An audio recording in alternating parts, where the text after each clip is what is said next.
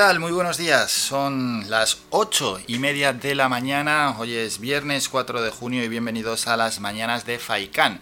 Por delante, tres horas de programa. Vamos a presentar parte del contenido y luego, bueno, ya se irá desarrollando, pero parte de ello porque es muy largo y muy extenso, ¿no? Saludos de Álvaro Fernández en estos momentos fuera de los estudios de Radio Faikán aquí en Tel de Cielos Cubiertos, pero el cielo luego se irá despejando y en cualquier caso vamos a repasar las temperaturas para toda la isla de Gran Canaria. Tenemos lo siguiente, hoy vamos a ir a las 9 y 5 al sur de la isla, concretamente hasta el Ayuntamiento de San Bartolomé de Tirajana para hablar con la concejala de Cultura Elena Espino, porque inician ya el verano con un montón de actividades y queremos que nos destaquen pues las principales que allí tendrán y que la verdad son, son destacadas y pintan realmente bien. Hoy no tendremos actualidad deportiva con nuestros compañeros de Unión Amarilla, entre otras cosas, pues porque hay que dar un pequeño descanso y una pequeña tregua, ¿no? A nuestros compañeros y más aún cuando el baloncesto se ha parado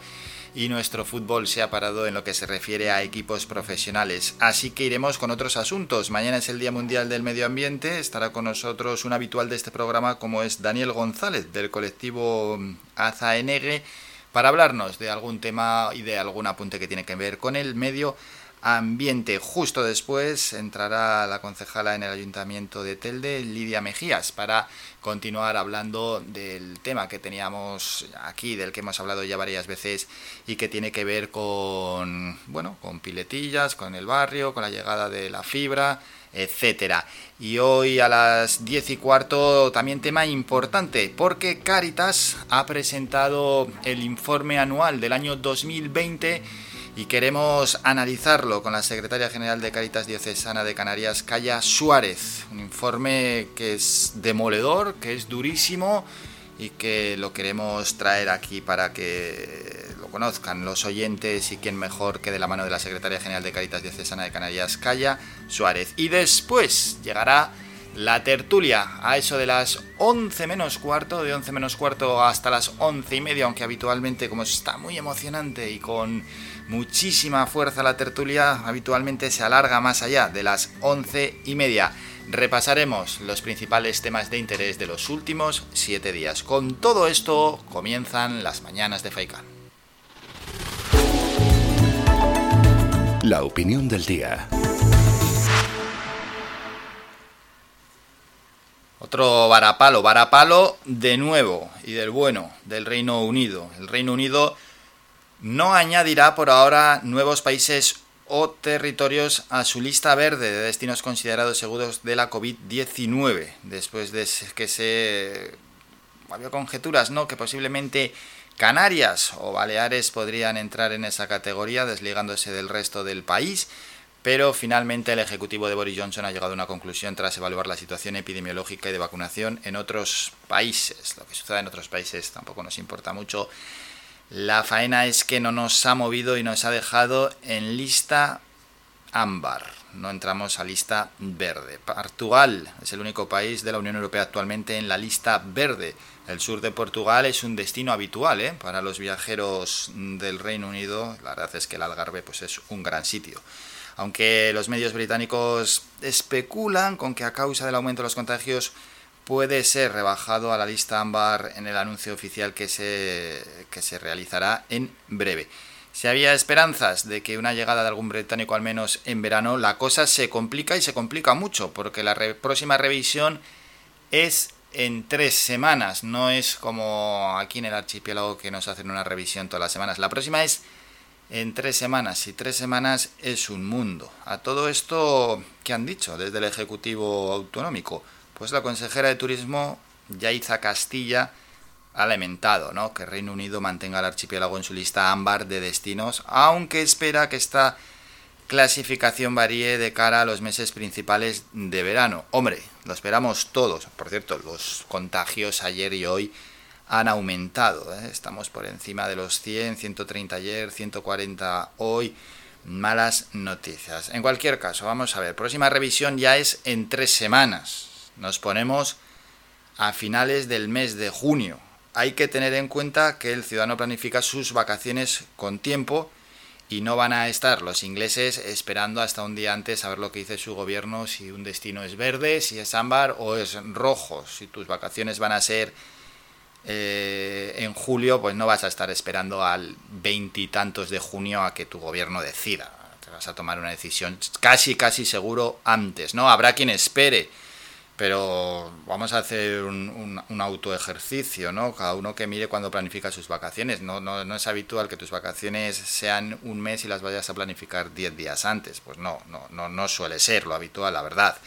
Para verano, por tanto, la situación está complicada. Y a esto se añade la preocupación del sector transmitida ayer por el elevado precio de los billetes para viajar de la península a Canarias. Por tanto, se están cerrando casi eh, casi cerrando, no lo vamos a dar por cerrado para las próximas semanas, dos de los principales sectores. ¿Y qué pasa con las ayudas al sector? Pues tres semanas ya desde el anuncio de los 1.144 millones de euros. Tres semanas que para una empresa en este contexto es un mundo. Llevamos 14 meses ¿eh? de pandemia. Hay que hacer las cosas bien, pero conviene hacerlas un poco más rápido. Hoy se reúne el Consejo de Gobierno Regional para dar forma extraordinaria para aprobar el decreto de convocatoria de estas ayudas, de los famosos 1.144 millones.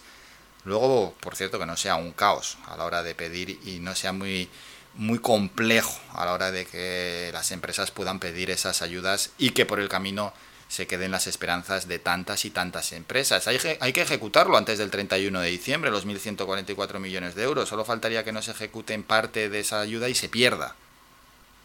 Bueno, a corto plazo el panorama no es lo más esperanzador posible. No quiero ser pesimista, pero hay que ser realista. Pueden dejar su opinión, lo pueden hacer en el WhatsApp sobre este o sobre cualquier otro asunto, queja, sugerencia, crítica que quieran hacer algún político, algún ayuntamiento o algún concejal. 656 60 96 92. O también pueden llamar en directo al 928 70 75 25. Qué loca fue la rumba aquella, qué cosa buena. Tú ahí tan bella, destapando la botella. Baby. Vimos salir el sol, no fue imaginación.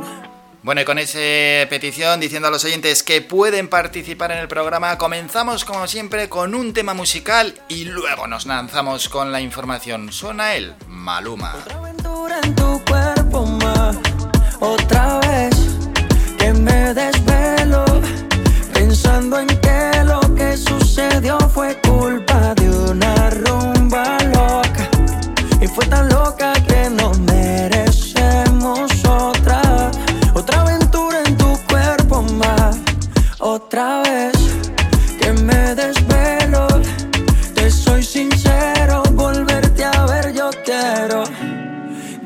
se repita, cita, me lo piensa, me solicita. Yo sé que tú, tú necesitas humo, playa y una cervecita. Si me va a negar un beso, entonces no me tientes.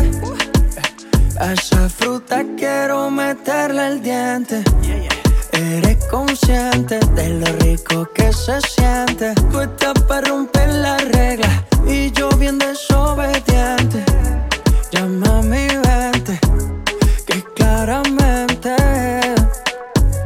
que pasó fueron las consecuencias de una rumba loca. Y fue tan loca que no merecemos otra. Otra aventura en tu cuerpo más. Otra vez que me desvelo. Pensando en que lo que sucedió fue culpa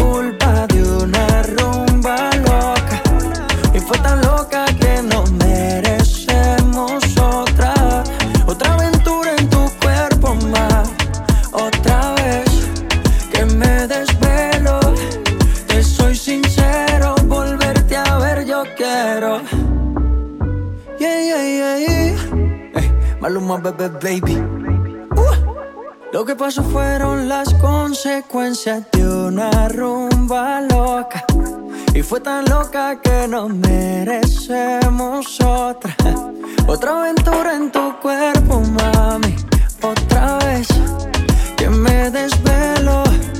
Pensando en que lo que, lo que yo te quiero.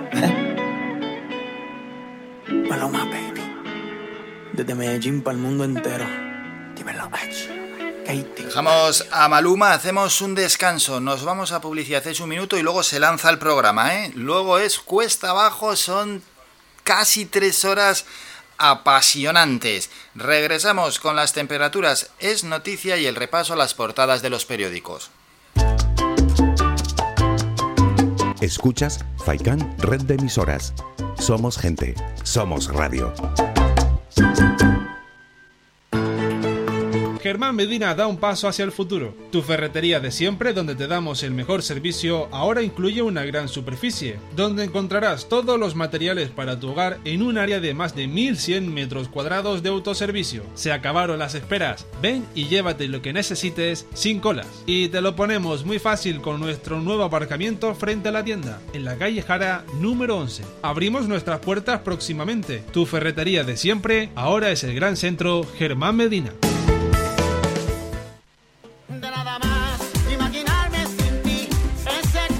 Restaurante Mi Niño abre sus puertas de lunes a viernes de las 7 de la mañana a 6 de la tarde. Le ofrecemos desayunos, menús variados caseros a precios asequibles. Disponemos además amplios salones para cualquier tipo de celebraciones. Infórmate o haga su reserva al 928 700602. Restaurante Mi Niño. Visítanos, estamos en la calle Los Peregrinos, Polino Industrial, El Goro Telde. Parking gratuito y fácil conexión con la autopista Gran Canaria 1. Te esperamos en el restaurante Mi Niño.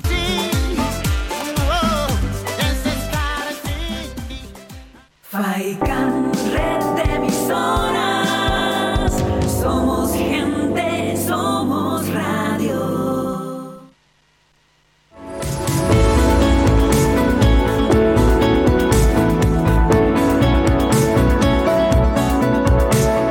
El tiempo.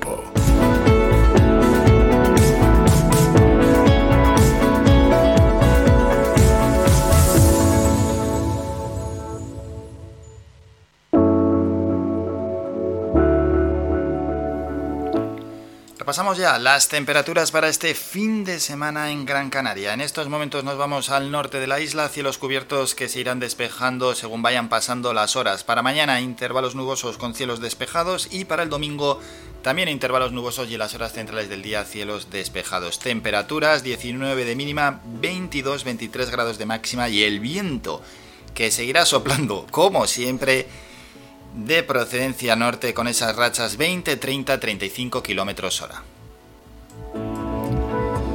Zona este de nuestra isla tenemos lo siguiente, bueno, si miramos por la ventana cielos cubiertos, luego ya se irán despejando para mañana también amaneceremos con nubosidad para luego tener cielos despejados y el domingo poca nubosidad. Mínimas 17-18 grados y temperaturas máximas que irán en ascenso.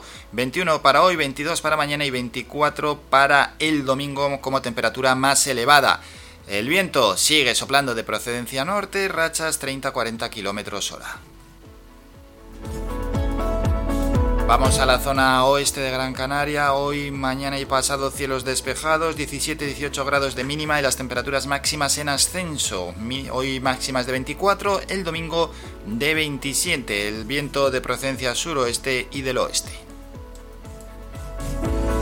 Pasamos al sur de la isla, en estos momentos algo de nubosidad, el cielo luego ya se irá despejando. Para el sábado amaneceremos con intervalos nubosos para luego cielos totalmente despejados y el domingo poca nubosidad, temperaturas mínimas 17-18 grados, las máximas entre 24 y 26 grados a lo largo de este fin de semana. El viento soplará de procedencia sur.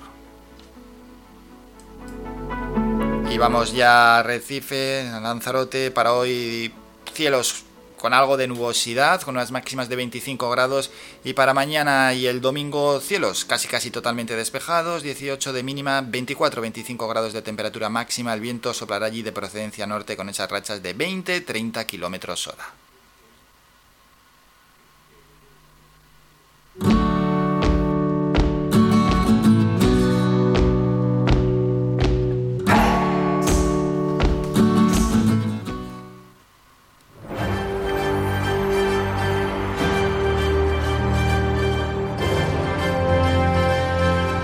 noticia.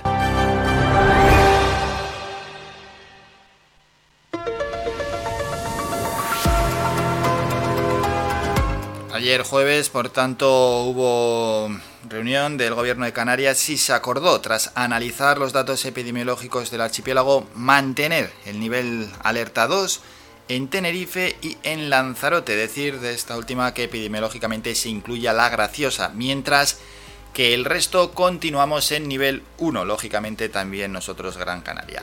Así lo informó en la rueda de prensa posterior al Consejo de Gobierno el portavoz del Ejecutivo Canario, Julio Pérez, quien indicó que a pesar de que ha habido algunos cambios en los indicadores, no son suficientes, a juicio de los servicios de salud pública, para que se produzca una variación en los distintos niveles esta semana. El portavoz señaló que si bien en las otras islas la situación es muy buena, Así lo calificó también la situación de Gran Canaria. En Tenerife y Lanzarote los índices de contagios no descienden como para suavizar las restricciones que siguen en vigor. No obstante, aseguró que es posible que la semana que viene se modifiquen los niveles si los datos lo permiten. Julio Pérez señaló que tampoco hay variación en las normas que rigen la situación actual, aunque anunció que es muy probable que cambien la próxima semana a raíz del acuerdo que se tomó en el Consejo Interterritorial de Salud. A este respecto, Pérez quiso dejar claro que las restricciones no desaparecerán, por si alguno se hacía ilusiones, aunque algunas de ellas se adaptarán a la nueva situación que empiece a ser cada vez mejor gracias a la vacunación, aunque aunque de camino por recorrer, dijo el portavoz del gobierno regional. En este sentido, el portavoz destacó que más de 800.000 personas han recibido al menos una dosis de la vacuna que han sido autorizadas y 360.000 la vacunación completa, lo cual significa que se han administrado ya más de 1,1 millones de dosis en el archipiélago.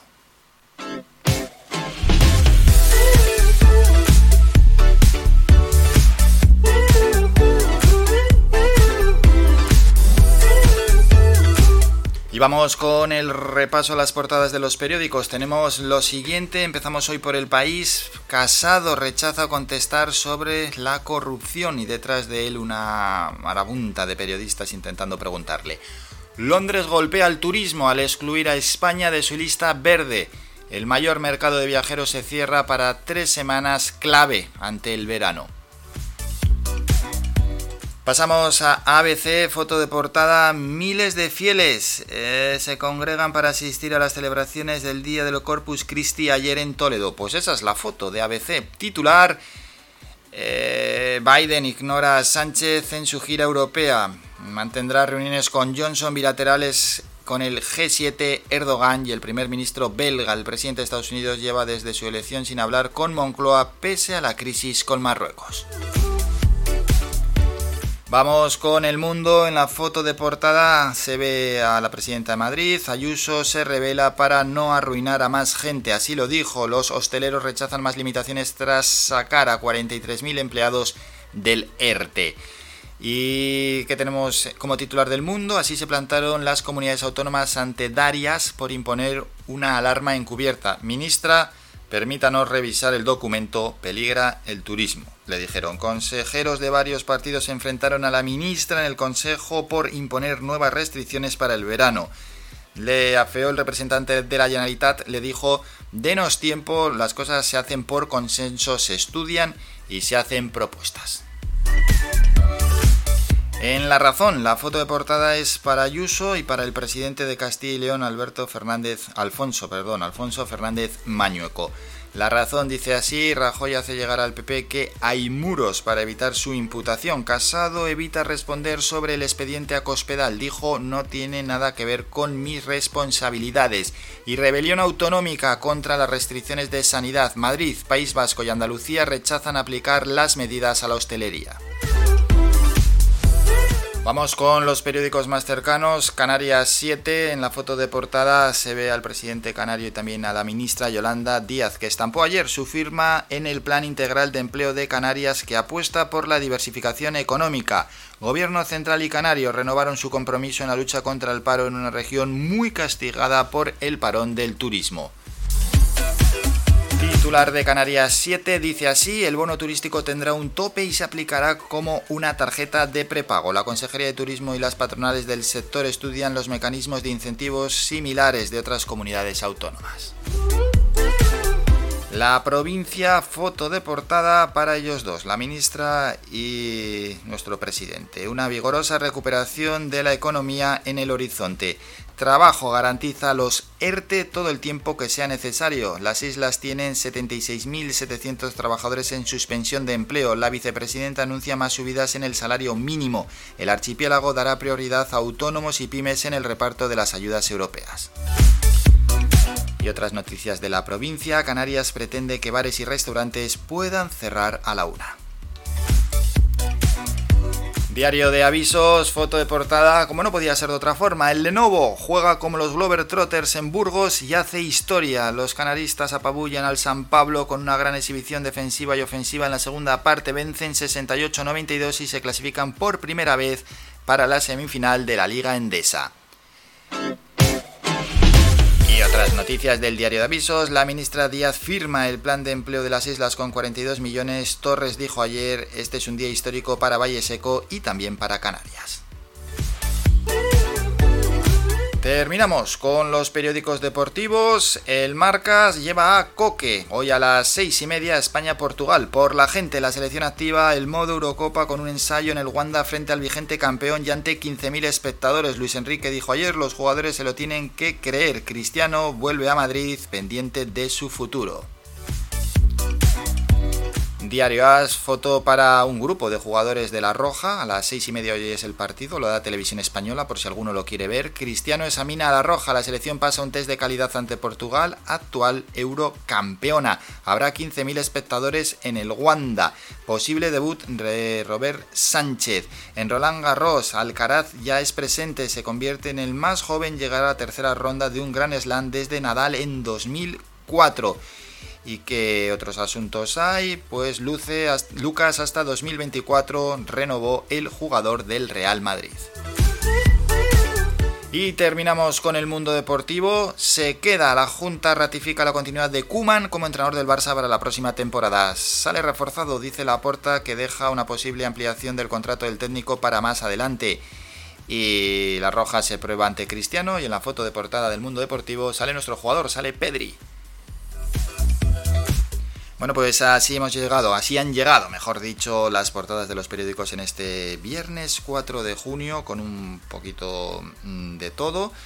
Y lo que vamos a hacer ahora es irnos a publicidad. Un brevísimo descanso a la vuelta. Regresamos para ir con el primer boletín informativo, concretamente el de las 9 de la mañana y luego nos vamos hasta el sur de la isla, concretamente hasta San Bartolomé de Tirajana. Vamos a hablar con Elena Espino, ella es la concejala de Cultura y Patrimonio Histórico de ese ayuntamiento y donde han hecho han iniciado ya la programación cultural con muchísima energía y al recibir nosotros ese programa cultural que ya es bastante amplio y bastante vasto, pues hemos dicho, pues nos vamos a poner en contacto con la concejalía para que nos vaya comentando ¿no? por dónde van a ir los tiros este verano allí en, Las Palomas, en San Bartolomé de Tirajana y conocer parte ¿no? de las cosas que han organizado y sobre todo mostrar a los oyentes que la cosa ya va mejorando también en cuanto a actividades se refieren y que podemos pasar un verano un verano con las medidas de seguridad pertinentes, pero un verano entretenido. Nos vamos a publicidad y volvemos con estos asuntos. Faikan, red de emisoras. Somos gente, somos radio. El Bingo Avenida, Bingo Triana, Bingo Gran París, Bingo La Ciel y Bingo Arucas han reabierto ya sus puertas con mayores premios y primas especiales. Vuelven con medidas de seguridad e higiene contra el COVID-19. Disponemos de aparcamiento vigilado y servicio de cafetería para nuestros clientes. Vende Belingo y prueba suerte. Te esperamos. Juega de forma responsable. El abuso puede provocar ludopatía. Prohibido a menores de 18 años. De lunes a viernes a la una de la tarde en Radio Faicán hablamos de salud con el doctor Vázquez. Te ofrece claves y consejos para una vida más saludable. Y todo el año, las 24 horas del día te atienden el teléfono 644 92 91 90. Recuerda 644 92 91 90. Para más información visita joseluisvázquez.es o escribe a info joseluisvázquez.es. Estará encantado de atenderte. Y no lo olvides, Circudol con un concentrado de plantas y vitaminas te ayuda a mantener una correcta circulación de retorno. Pide Circudol en herbolarios y para farmacias y evita molestias en tus piernas.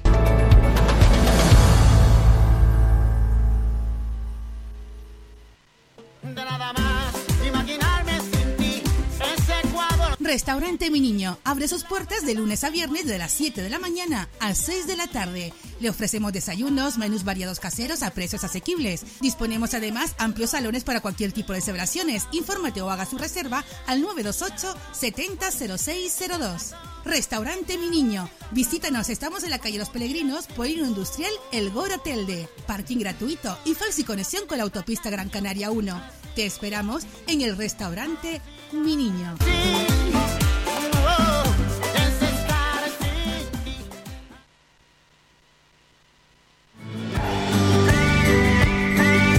Escuchas Las Mañanas de Faicán con Álvaro Fernández.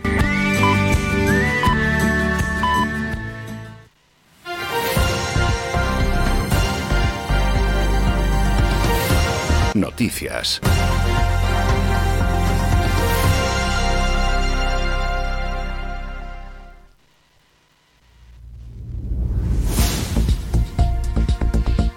9 de la mañana, tiempo ya para el primer boletín informativo. El Reino Unido confirma que toda España, incluida Canarias, continúa por ahora fuera de su lista verde de destinos seguros que los británicos pueden visitar sin necesidad de guardar 10 días de cuarentena su regreso, al tiempo que incluyen a 7 nuevos países a su lista roja, es decir, la más restrictiva.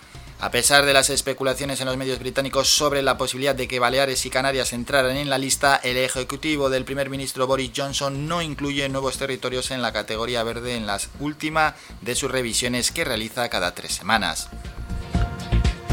Entre tanto, el gobierno de Canarias mantiene la esperanza de que Reino Unido incluya al archipiélago en su lista verde de destinos seguros que los británicos pueden visitar sin necesidad de guardar 10 días de cuarentena a su regreso. El portavoz del Ejecutivo canario, Julio Pérez, afirmó que el gobierno regional tiene cierta esperanza de que Canarias fuera incluida por los datos que manejaba, ya que el presidente Ángel Víctor Torres está en contacto casi a diario con el embajador de Reino Unido y con el Departamento del Gobierno británico. Por su parte, Pérez avanzó que previsiblemente la próxima semana el Gobierno de Canarias acordará la modificación de las restricciones en base al acuerdo del Consejo Interterritorial de Salud. Aseguró que no desaparecerán, pero que se adaptarán a la nueva situación que empieza a dibujarse. Escuchamos al portavoz del Ejecutivo Canario. De modo que hoy no ha habido cambios, pero es posible que los haya, es probable que los haya la semana que viene sobre el conjunto de nuestro código o, conjunto de normas que se aplican. Las restricciones no desaparecerán, aunque algunas de ellas se adaptarán a la nueva situación, que es una situación que empieza a ser cada vez mejor. Y la situación es la misma. Desde ayer todas las islas se mantienen en el mismo nivel de alerta. Recordamos nivel 1, La Palma, La Gomera, El Hierro, Fuerteventura y Gran Canaria. Nivel 2, Tenerife, Lanzarote y La Graciosa. Sanidad constata 141 casos de COVID-19 en las últimas 24 horas. Vuelven a subir los casos, de los cuales 83 corresponden a Tenerife, 34 a Gran Canaria, 13 a Lanzarote y 11 a Fuerteventura. Cambiamos de asunto. El presidente canario Ángel Víctor Torres anunció que el Consejo de Gobierno se reunirá este viernes, es decir, hoy, de forma extraordinaria para aprobar el decreto para la convocatoria de las ayudas de 1.144 millones de euros transferidos por el Estado para las empresas y autónomos de las islas. Torres insiste en que es de justicia que el Gobierno de España haya concedido 1.144 millones de euros a Canarias y recordó que todas aquellas empresas que hayan tenido más de un 30% de pérdidas pueden optar a estas ayudas, entre ellas las del alquiler vacacional.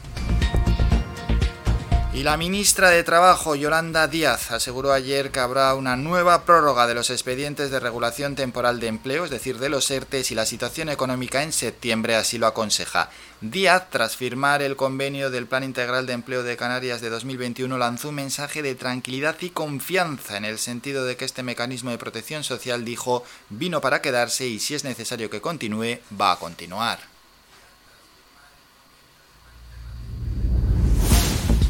Terminamos con la información más cercana, regresamos con un nuevo boletín informativo a las 10.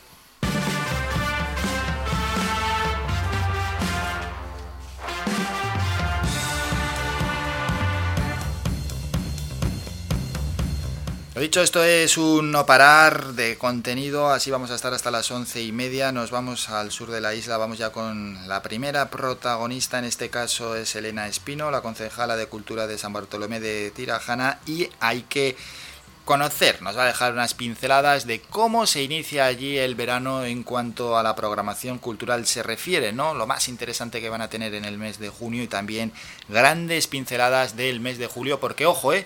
Se vienen ya actividades importantes en el sur de la isla. Hablamos con Elena Espino en nada, en unos segundos.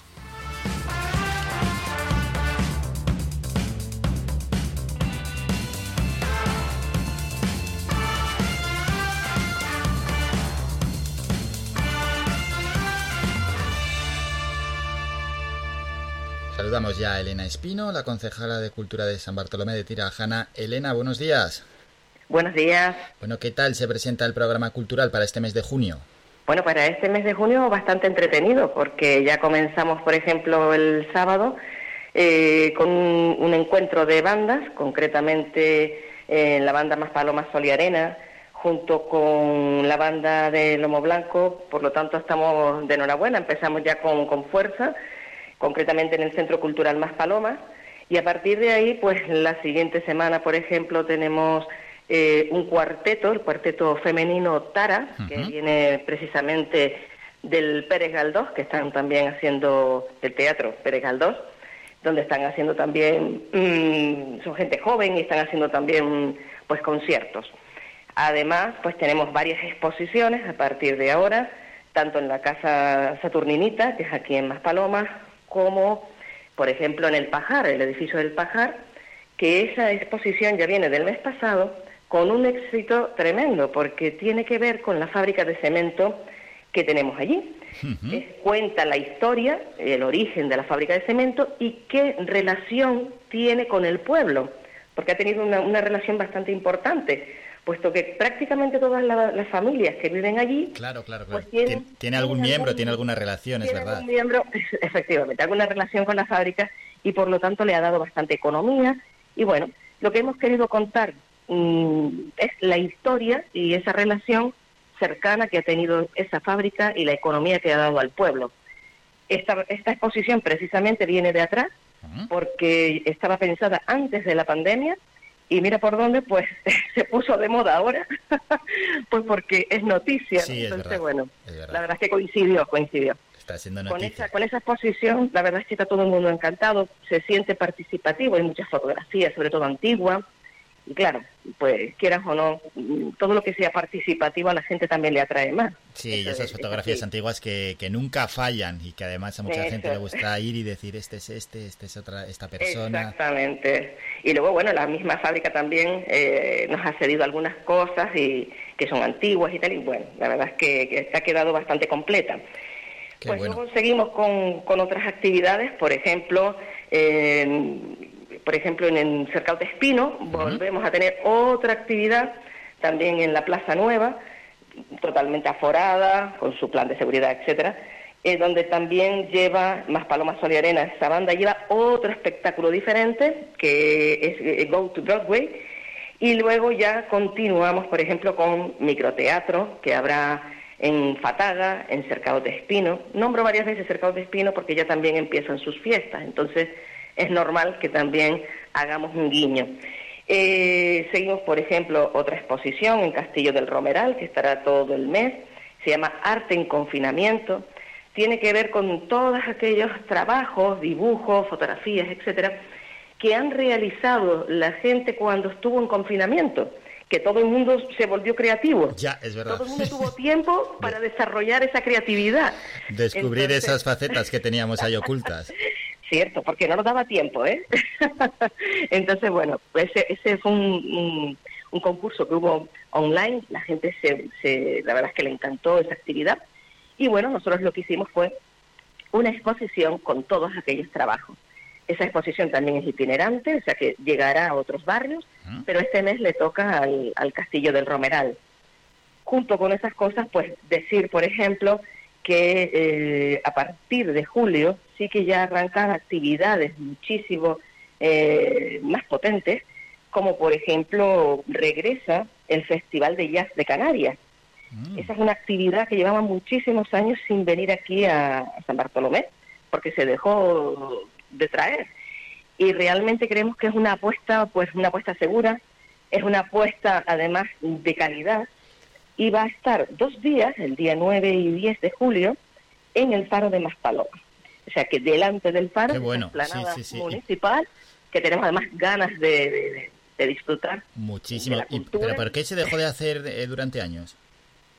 Pues realmente yo creo que fue una, una decisión política, realmente, sí. Yo creo que fue una decisión política porque el Festival de Jazz de Canarias siguió, ha seguido durante todos estos años eh, desarrollándose en otras, en otra, en otros municipios, no solo de Gran Canaria, sino de toda Canarias.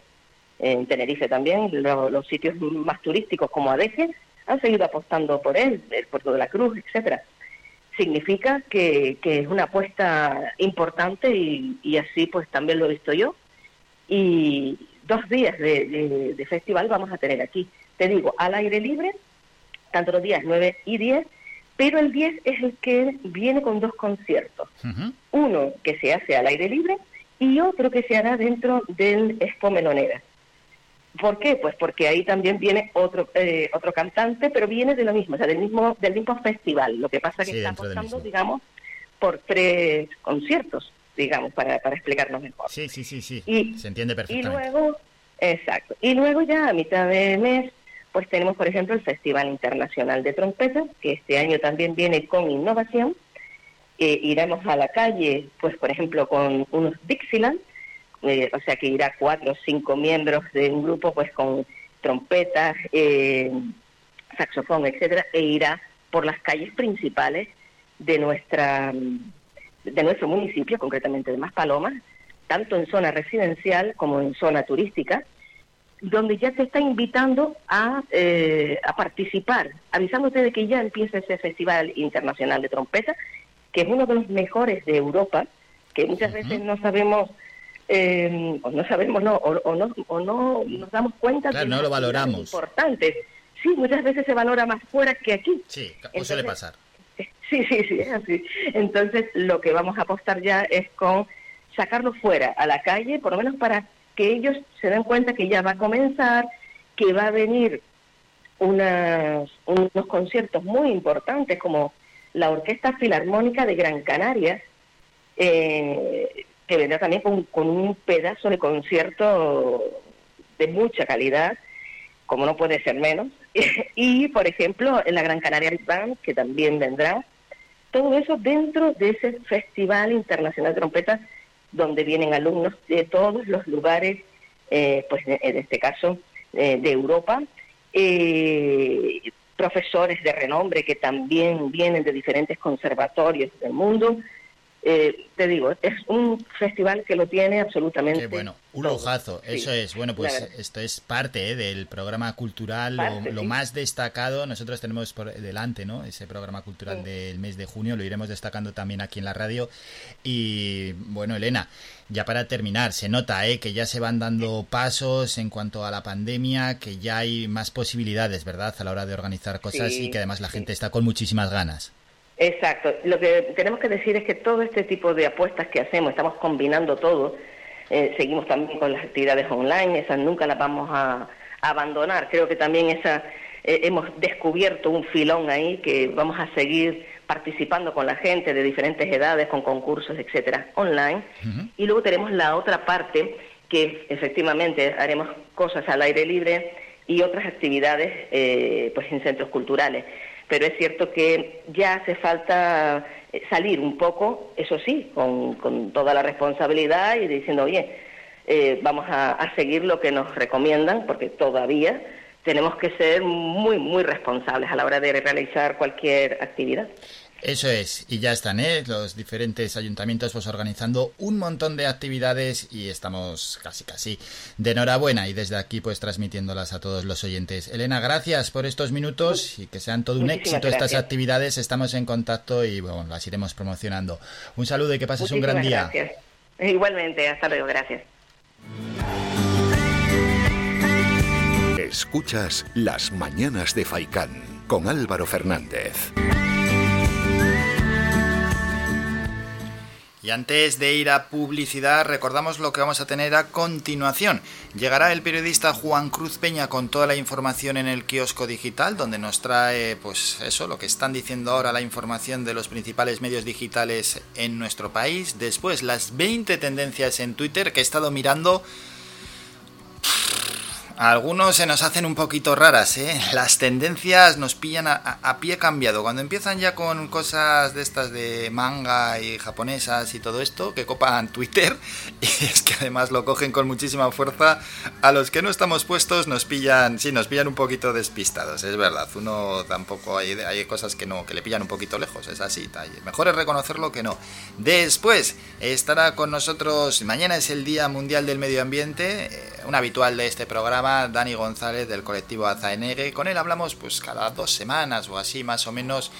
En una, no es que sea una sección, pero sí que ya lo tenemos como casi casi un fijo para ir dando apuntes que tienen que ver con el medio ambiente y donde él deja su particular visión ¿no? sobre la problemática o sobre los asuntos que él conoce de primerísima mano porque a ellos se dedica y porque está siempre al pie del cañón.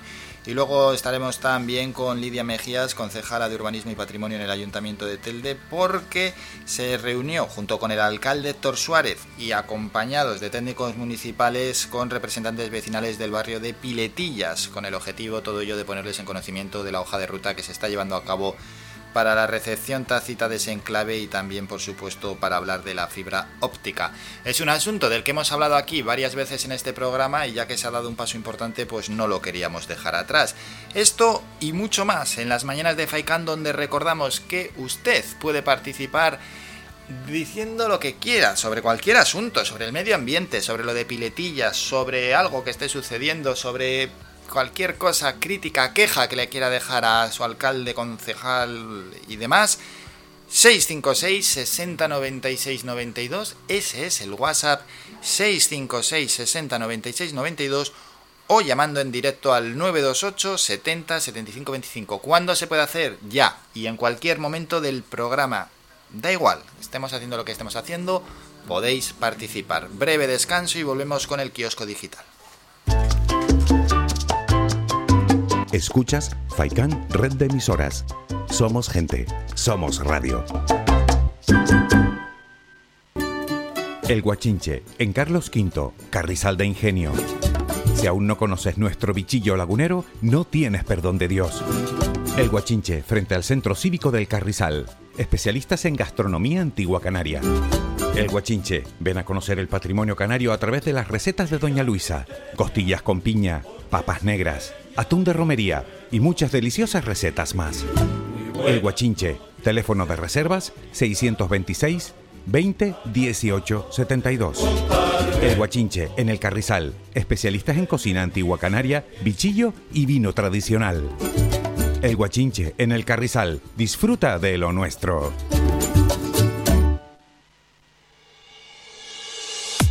Mantén tus instalaciones de limpieza con Servinagua. Te ofrecemos un servicio profesional de limpieza para oficinas, locales, núcleos residenciales, comunidades de vecinos, industrias, cristales, colegios, limpieza general de obras y mucho más. Teléfono 928 96 37 63 y correo electrónico info arroba servinagua.com. Si ya dispone de un servicio de limpieza, pide presupuesto sin compromiso y lo mejoramos. Recuerda, teléfono 928 96 37 63 y correo electrónico info arroba servinagua.com. Servinagua 2018 SL, empresa con más de 20 años de experiencia. Somos gente, somos radio. Somos la mejor información, música y entretenimiento. Las mañanas de Faikán.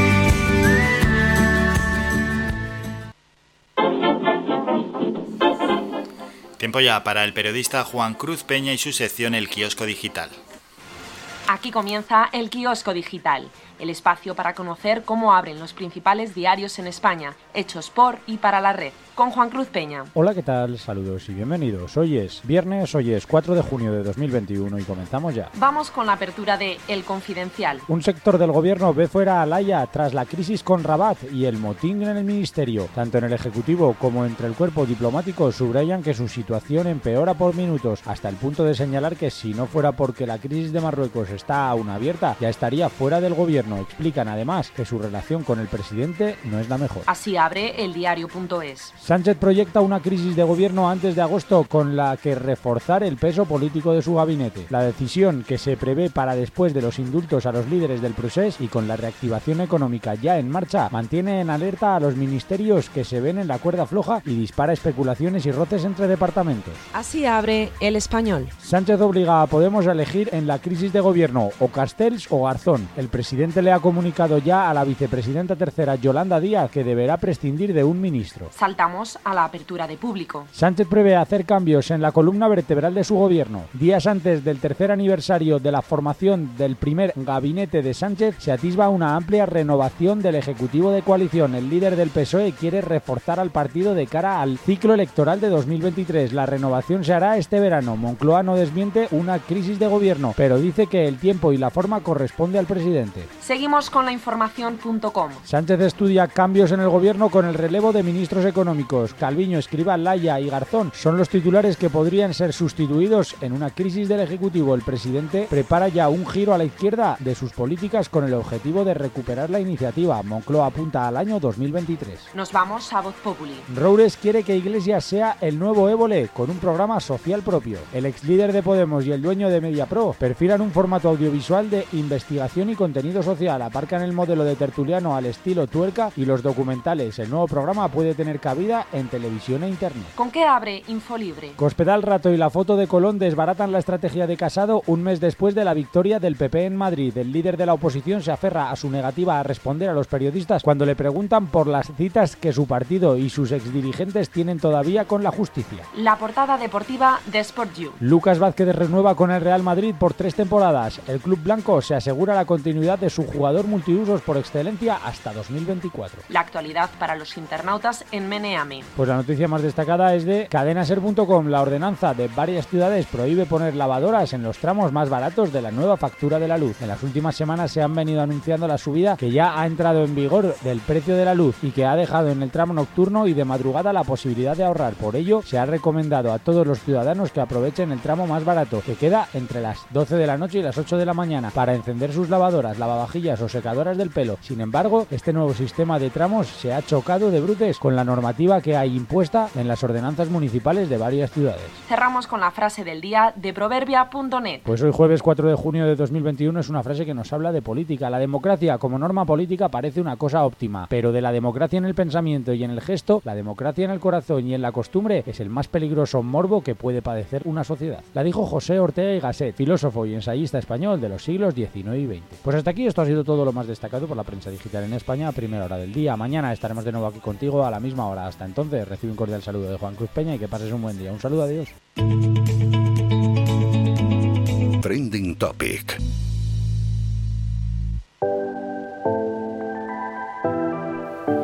Muchas gracias Juan Cruz por toda esa información que nos has dejado en el kiosco digital. Vamos a Twitter Trending Topic, ay ay ay.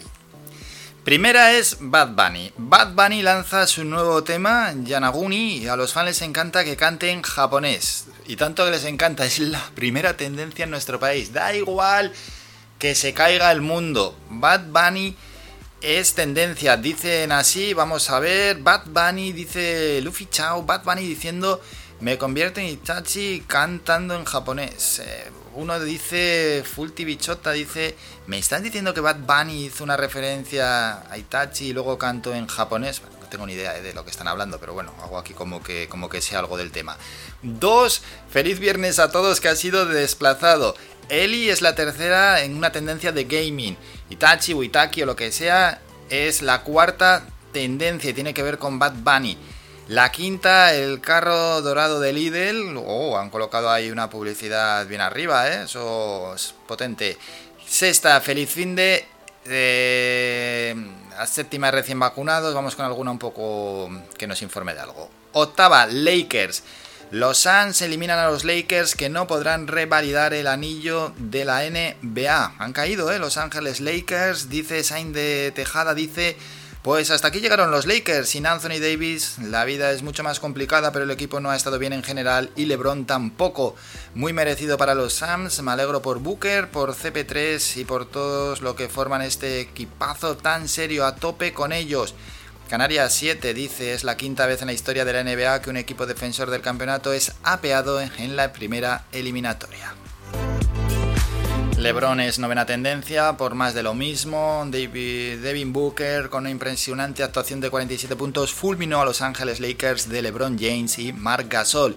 Yonaguni es la décima tendencia, por eso que hemos dicho de Pat Bunny. Machismo Corredera es la undécima y es que ahí están a muerte con Carlota Corredera, con lo que dice, con lo que no dice. Hay un millón de cosas y casi es imposible hasta seleccionar por qué hablan de ello. Hable con ellas la libertad sexual de Olvido Hormigos puesta en tela de juicio, Tía Guarra, vete a la mierda sucia, el vídeo de Jorge Javier que esconde Telecinco, la indirecta de Carlota Corredera en Antena 3. No vendemos famosos haciendo el payaso.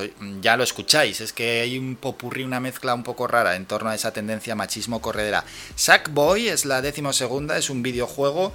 Atreus la décimo tercera, los Phoenix Suns por esa victoria ante los Lakers es la décimo cuarta, Benito décimo quinta, Devin Booker por esos 47 puntos donde ha fulminado Los Ángeles Lakers décimo sexta y terminamos con Fosforito, Elon, Angelina Jolie ITP y patrimonio. Vamos con esta última, ya que es la última ITP y patrimonio. Dice el economista de la calle, el gobierno cuela en la ley antifraude una subida de impuestos en sucesiones, transmisiones patrimoniales y patrimonio. El mundo dice el gobierno camufla una subida de al menos tres impuestos vinculados a la vivienda.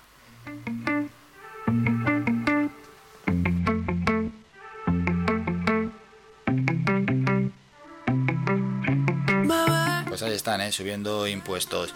Como se vienen, se vienen curvas, como se suele decir, vamos a escuchar un poquito de música antes de ir ya con más protagonistas. Suena ella, Selena Gómez, baila conmigo. No quieres que caigan tentaciones. Mira cómo me pone ese acento que tienes.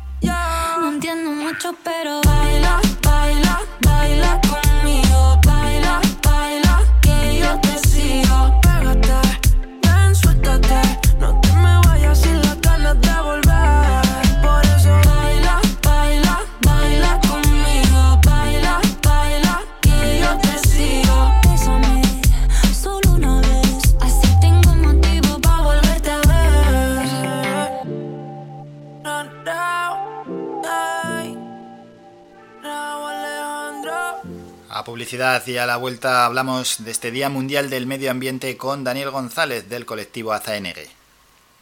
Escuchas Faikan Red de Emisoras, Las Palmas 91.4. Somos gente, somos radio.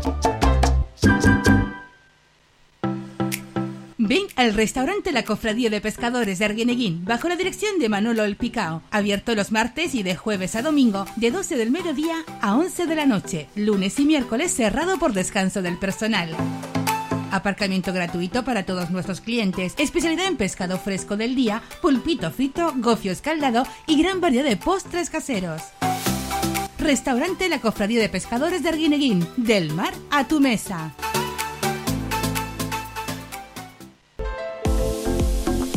Fomenta el amor en Floristería Siempre Viva. Di lo que quieras y cuando quieras. Arreglo florales, plantas, ramos, todo lo necesario para comprar o regalar. Con envío a domicilio. Nos encontrarán en San Juan Telde. Floristería Siempre Viva. Damos vida a tus sentimientos. Cuando llevan flores de la siempre viva.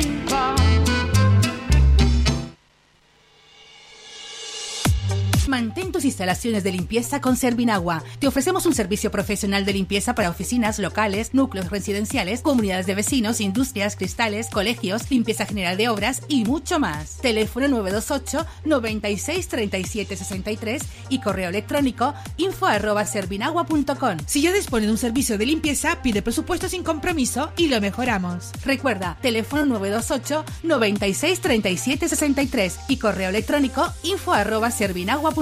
Servinagua 2018 SL, empresa con más de 20 años de experiencia.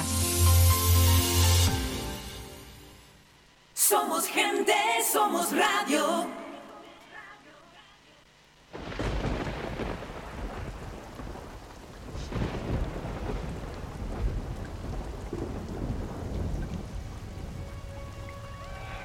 You can always close your eyes, but you can't close your ears.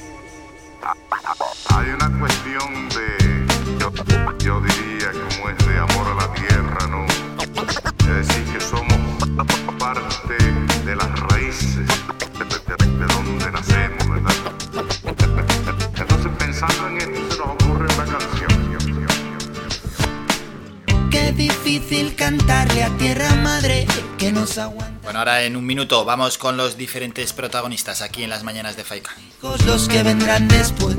Si la miras como a tu mamá, quizás nos cambie la mirada y actuemos como el que defiende a los suyos y a los que vienen con él. La raíz de mis pies yo sentí, levanté la mano y vi que todo va unido, que todo es un ciclo, la tierra, el cielo y de nuevo aquí. Como el agua del mar a las nubes va, llueve el agua y vuelta a empezar. Oye, yeah, yeah, yeah, yeah. Grite, grite, no, no lo ves, va muriendo lentamente, mamá tierra, modo.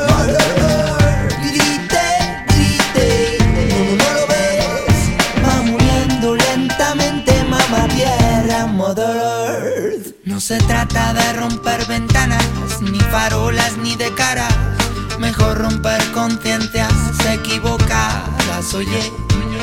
Nadie nos enseñó ni a ti ni a mí, nadie nos explicó ni a ti ni a mí. Mejor aprender que corra la voz y quizás conseguir. Bombeando tierra madre dice, bombeando tierra madre te dice basta. Bombeando, bombeando tierra madre escuché.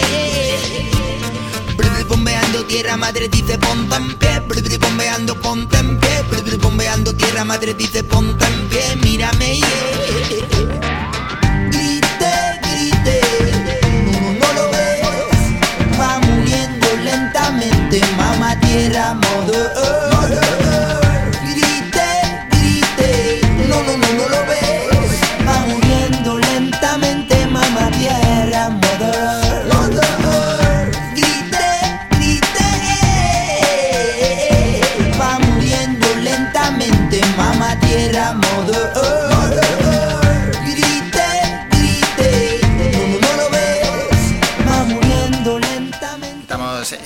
Canción dedicada al medio ambiente, a la tierra. Mañana es el Día Mundial del Medio Ambiente y vamos a adelantar un protagonista. Vamos a hablar con Lidia Mejías.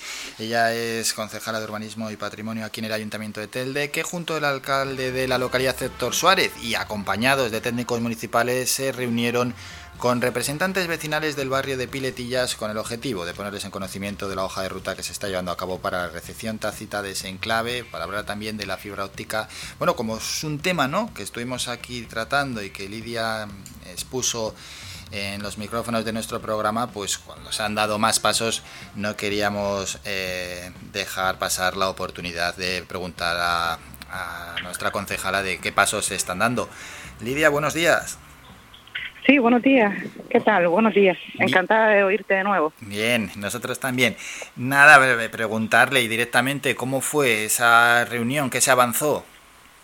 Eh, la verdad que bastante bien. Eh, los, eh, los colectivos vecinales, eh, los colectivos vecinales de, de Piletillas, pues ya conocieron de primera mano el trabajo que se está realizando desde diciembre de 2020, en el cual, tal como se les había avanzado en diciembre, pues se estaba trabajando eh, con la recepción tácita de, la urbanización que no existía y que no existe.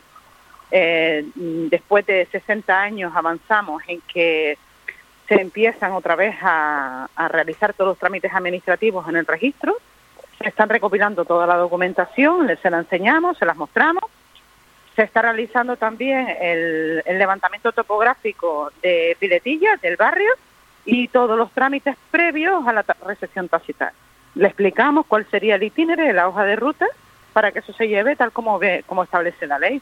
Pues la ley establece unas determinadas, por ejemplo, la, lo que es la transparencia en la titularidad de cada uno de los terrenos, en el cual en la recepción, pues el ayuntamiento sería propietario de las calles y de los y de los viales para eh, hacernos cargo del mantenimiento y de las posibles obras de, del barrio, que era lo que ellos solicitaban, paso previo a la fibra.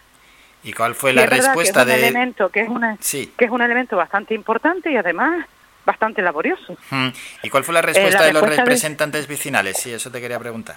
La respuesta es bastante positiva, si bien es cierto que nosotros le explicamos que es una oveja, que es una madeja bastante importante y que tenemos que resolver algo que está preestablecido, no es una recepción que nosotros lo hacemos con anterioridad, sino con posterioridad que esté construido.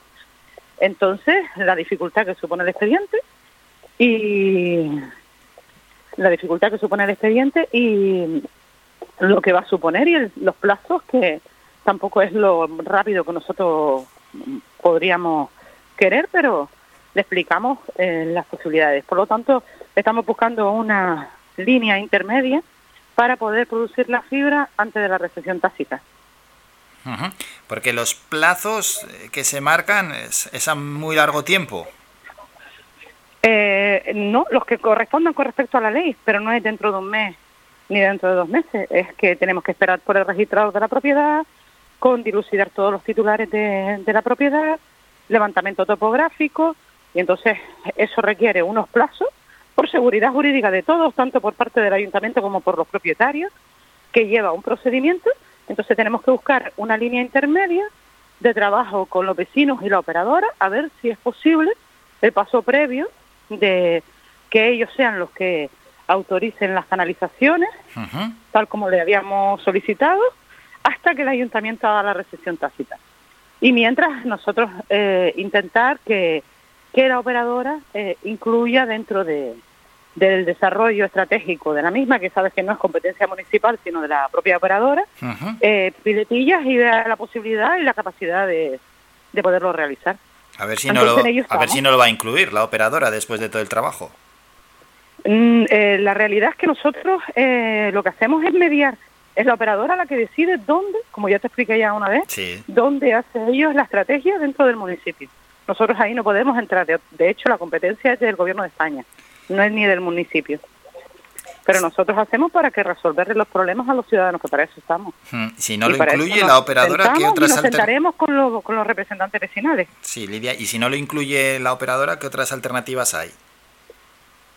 Eh, eso no, yo no entro dentro de esa, de esa posibilidad. De, eh, Piletilla siempre ha sido un, dentro de la hoja de ruta de la, de la operadora siempre nos ha dicho que hay la posibilidad de que sí se incorpore dentro. Yo eso no lo, no lo, no lo veo como un escenario ahora en la actualidad. Si no lo hiciera así, pues eh, dependería de que el, el gobierno de España le dijera que eh, dónde tendría que aplicar y que es una necesidad para, para las islas a través de la delegada de gobierno. Bueno, pues eh, esperemos que sí lo incluya para que así se puedan dar esos Nosotros pasos. vamos a hacer el trabajo que nos corresponde a nosotros, que es la municipal, que es la recepción tácita, que es la mediación entre los vecinos y la operadora, para poder eh, resolver los problemas de los ciudadanos. Ahora, lo que está dentro de nuestras competencias, lo que es externas a nuestras competencias, el problema de la fibra óptica, como ya le he explicado a muchos ciudadanos, es que está en manos privadas, está en manos de una empresa privada que es la que decide Sí, sí o sí no. dónde, cómo y cuándo desarrolla su línea estratégica. Eso es. Y eso no hay ahora mismo eh, otra otra posibilidad. Bueno, al menos se han acercado posturas entre el ayuntamiento y los vecinos de Piletillas, porque la última vez que, que estuviste aquí la situación era más tirante, ¿no? Sí, pero al final ellos han visto que lo que yo les expliqué de inicial, uno, porque entre otras cosas nos fuimos acompañados de los técnicos, era como jurídicamente cabía. No se puede hacer de una cosa que en la actualidad no se puede resolver. Hay que hacerlo de acuerdo con el principio de la legalidad y la seguridad jurídica. Y en la actualidad estamos, eso está mm, muy controlado muy y como no puede ser de otra manera. Claro, lógicamente. Mm, ¿Algo más que quieras añadir, Lidia, sobre este tema, No, sobre el asunto de Piletillas? Además tengo que nada más, nada más. Yo ahora mismo contenta porque eh, las partes nos hemos acercado, contenta porque estamos acercando posturas y contentas porque si Dios quiere, pues todo se resuelve, que es de lo que desde un inicio yo he estado trabajando. Aunque entiendo que la gente se desespere, entiendo que la gente, que, que, lo- que los ciudadanos consideren que la administración es lenta, que no es tan rápida como consideren. Todo eso yo es entendible pero que eh, tal como les dije en diciembre de 2020 que iba a trabajar, me puse a trabajar en ello y de hecho será la primera recesión tácita en 60 años del Ayuntamiento de Telde y vendrán eh, otros barrios que tienen están en, en mismas circunstancias que ellos y así se les transmitió. Pero ellos van a ser los primeros y en realidad van a hacer eh, la probeta para ver de qué manera es el procedimiento administrativo a seguir para, para poder recesionarlo. Con derechos y obligaciones, tanto Pues por parte del ayuntamiento como por parte de los vecinos. Sí, ahí se puede marcar ¿eh? una hoja de ruta a futuro. Por supuesto, no es que se va a marcar, va a ser la línea estratégica, sí. ¿Y algo más eh, que quiera añadir en torno a su concejalía, próximos pasos, algo que nos quiera anunciar? No, nada más.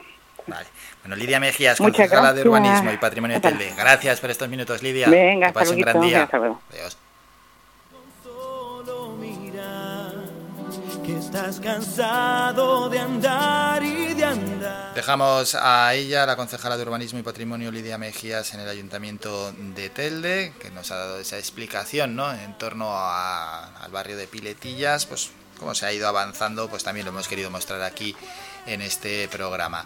Vamos a ver si podemos contactar con Dani González y si no vamos a continuar con el programa que tenemos que dejar en breve información deportiva. Claro que sí, no hay actualidad deportiva porque no se ha parado ya el fútbol, se ha parado el baloncesto y por tanto pues tomamos un poco de descanso, ¿no? En cuanto a actualidad informativa deportiva se refiere, en cuanto a la actualidad deportiva, pero sí en cuanto a deportes pinceladas hay que seguir dando. En breve llegarán los Juegos Olímpicos, llegará la Eurocopa, llegarán tantos y tantos eventos que de los que iremos hablando porque el verano es el epicentro ¿no? de, de la actividad deportiva y donde se concentran sobre todo esos grandes eventos y donde vamos a tener también deportistas gran canarios y deportistas canarios a los que iremos siguiendo con muchísima atención y que algunos ya han pasado por este programa y que ojalá se puedan traer en los próximos meses algún triunfo de relumbrón. Mientras tanto, escuchamos un par de minutos de esta canción.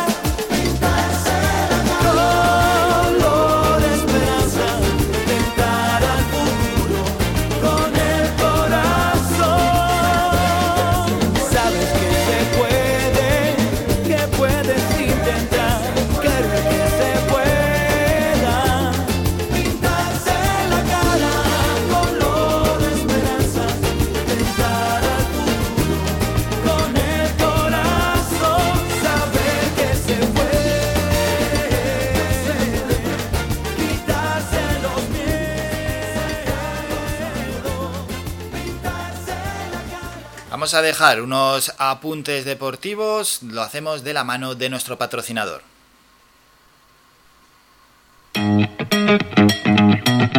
¿Tira usted el coche cuando se queda sin gasolina? ¿Verdad que no? ¿Y por qué tiras el cartucho de tu impresora cuando se queda sin tinta? En Tinta y Toner Telde y en Tinta y Toner Carrizal te lo recargamos desde 5 euros. Teléfono de atención 928 43 35 64. Visítanos, les esperamos con más de 15 años de experiencia. Tinta y Toner ya en la avenida Carlos V en Carrizal. Tinta y Toner te damos el mejor color.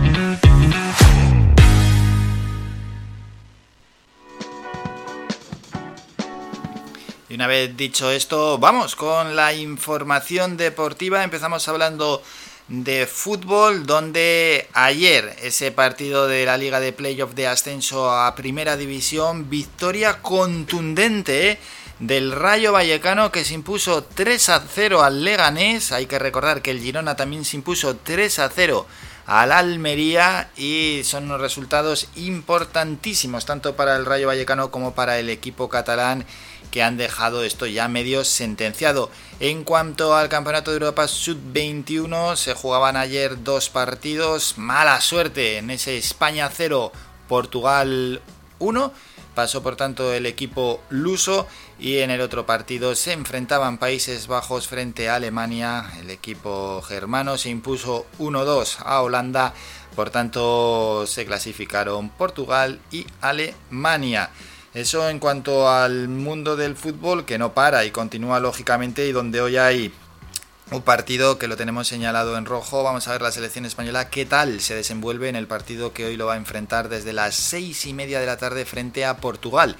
Queremos conocer ¿no? en estos partidos previos a la preparación de cara a la Eurocopa, a ver cómo están los jugadores de Luis Enrique, esa convocatoria que tanto dio que hablar por la exclusión de algún jugador y bueno, porque muchas veces lo intentamos comparar con aquella selección que jugaba entre 2008 y 2012 y que obtuvo esos tres títulos y las comparaciones son odiosas. Aquella selección, pues sí, es mejor que la actual en todos los parámetros futbolísticos. En desventaja van a quedar muchísimas selecciones siempre que queramos compararlas con aquella que nos dio tantísima gloria. En cualquier caso, Hoy se juega ese España-Portugal, pero luego hay más partidos amistosos, Hungría-Chipre, Nigeria-Camerún, Eslovenia-Gibraltar, Islas Feroe, Islandia, Italia-República Checa, partidos mm, para algunos preparatorios.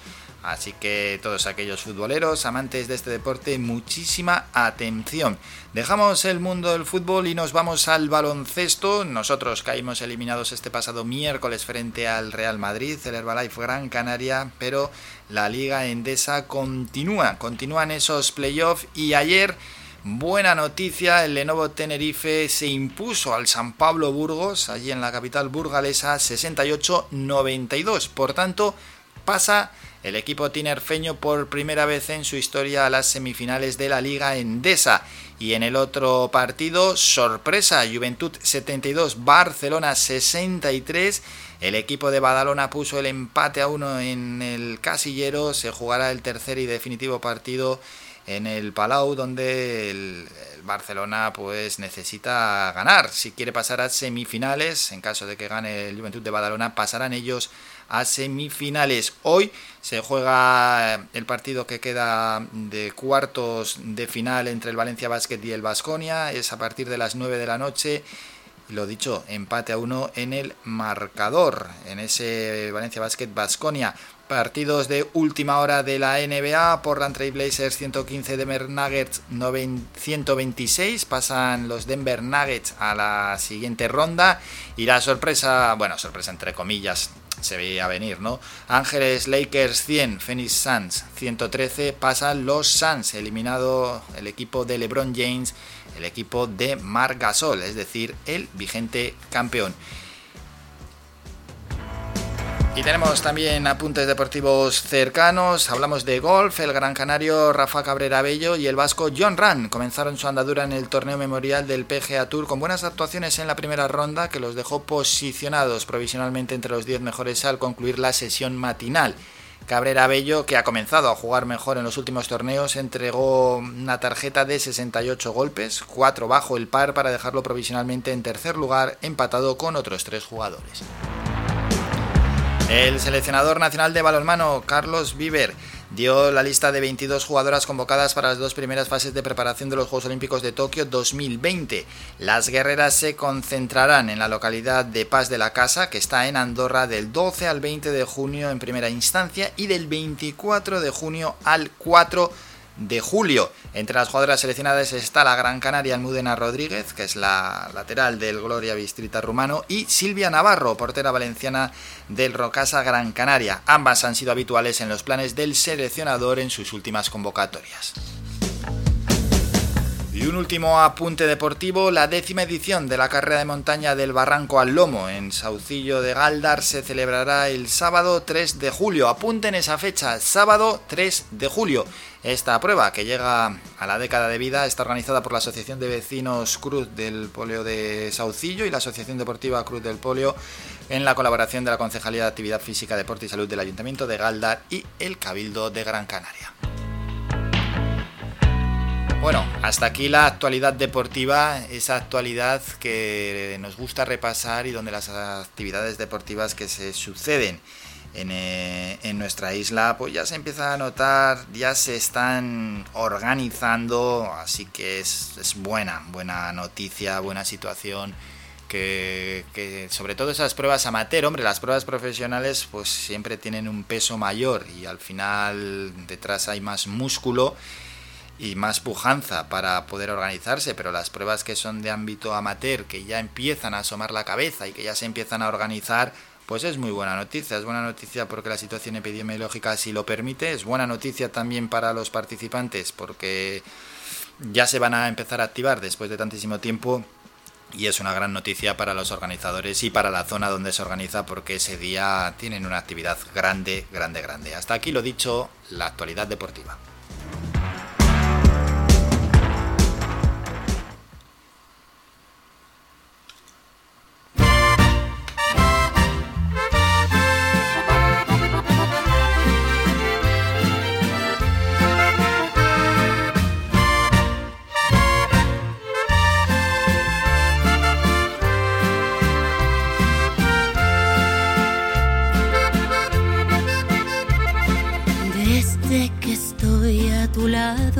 No sé concentrarme. Pierdo noción de las horas, no sé a dónde voy. Cuando me ven mis amigos suelen preguntarme lo que pasa conmigo, no saben quién soy. Ya les voy a contar que muero por verte, que grande es mi suerte, que a estas alturas que tiene mi vida llegué a conocerte. Nada me importa nuestro tiene que saberse en honor a esta pasión. Hay que decirlo de frente, que a este mundo le es urgente que se sepa nuestro amor.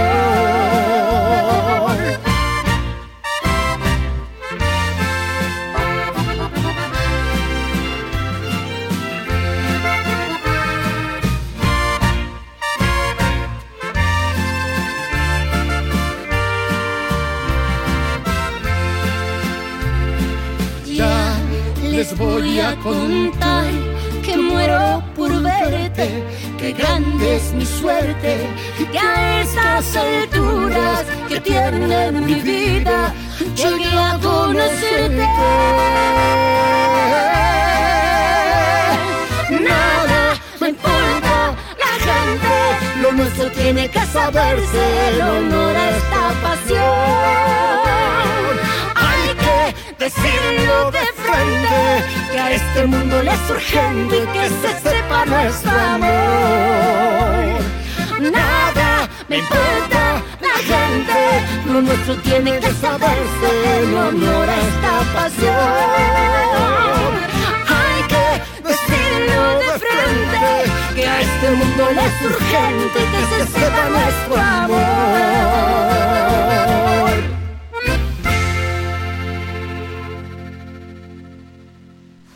Nos vamos a ir a publicidad, pero antes hay que hacer varios apuntes. Vamos a recordar las formas en las que pueden participar los oyentes. Pueden hacerlo en ese 656 60 96 92. Todavía hay tiempo, ¿eh? antes de que empiece la tertulia, para cualquier queja, sugerencia, opinión que quieran dejar. 656 60 96 92. Tenemos ese WhatsApp y si no, llamando al teléfono 928 70 75 25 es el teléfono para entrar en directo ese 928 70 75 25 y hoy hay consulta del doctor José Luis Vázquez viernes último día de la semana y será a partir de las 12 y media del mediodía.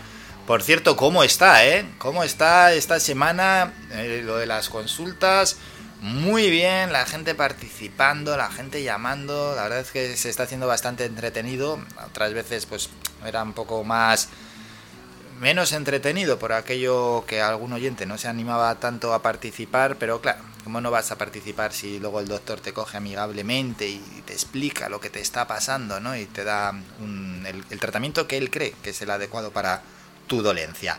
Bien, pues será a las doce y media cuando llegue el doctor. Hacemos un descanso, nos vamos a publicidad y a la vuelta regresamos para ir con el boletín informativo y luego con Miquea Sánchez con la sección desde la cumbre. Faikan, red de emisoras. Somos gente, somos radio. Germán Medina da un paso hacia el futuro. Tu ferretería de siempre, donde te damos el mejor servicio, ahora incluye una gran superficie, donde encontrarás todos los materiales para tu hogar en un área de más de 1100 metros cuadrados de autoservicio. Se acabaron las esperas. Ven y llévate lo que necesites sin colas. Y te lo ponemos muy fácil con nuestro nuevo aparcamiento frente a la tienda, en la calle Jara número 11. Abrimos nuestras puertas próximamente. Tu ferretería de siempre, ahora es el gran centro Germán Medina.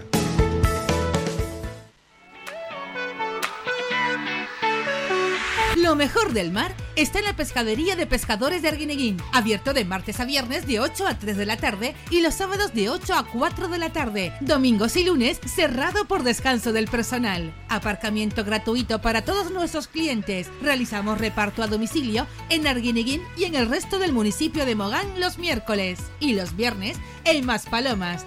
Teléfono de contacto 649 61 15 22. Pescadería de Pescadores de Arguineguín. Lo mejor del mar.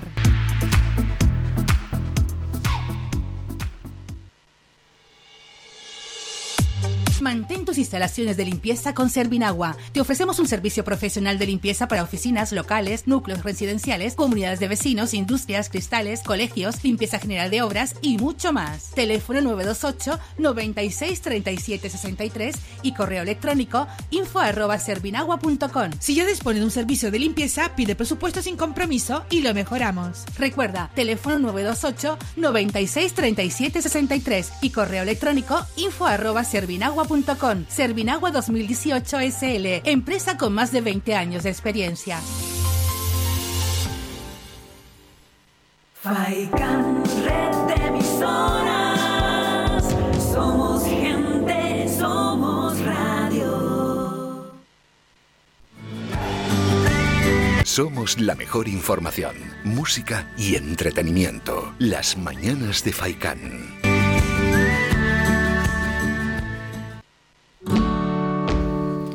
Y antes de ir con el boletín informativo, recordamos lo siguiente. A los oyentes tenemos los diales que son el 104.2 para Las Palmas de Gran Canaria, Telde, Mogán, Más Palomas, Santa Brígida, San Mateo, Teror, Valsequillo, Ingenio, Agüimes y Vecindario. 104.2, 91.4 para Las Palmas de Gran Canaria, 95.2 para Artenara, 94.5 para Más Palomas, 100.4 para Tunte y la 91.6, ese es el dial para Arrecife, como sabéis, en Lanzarote.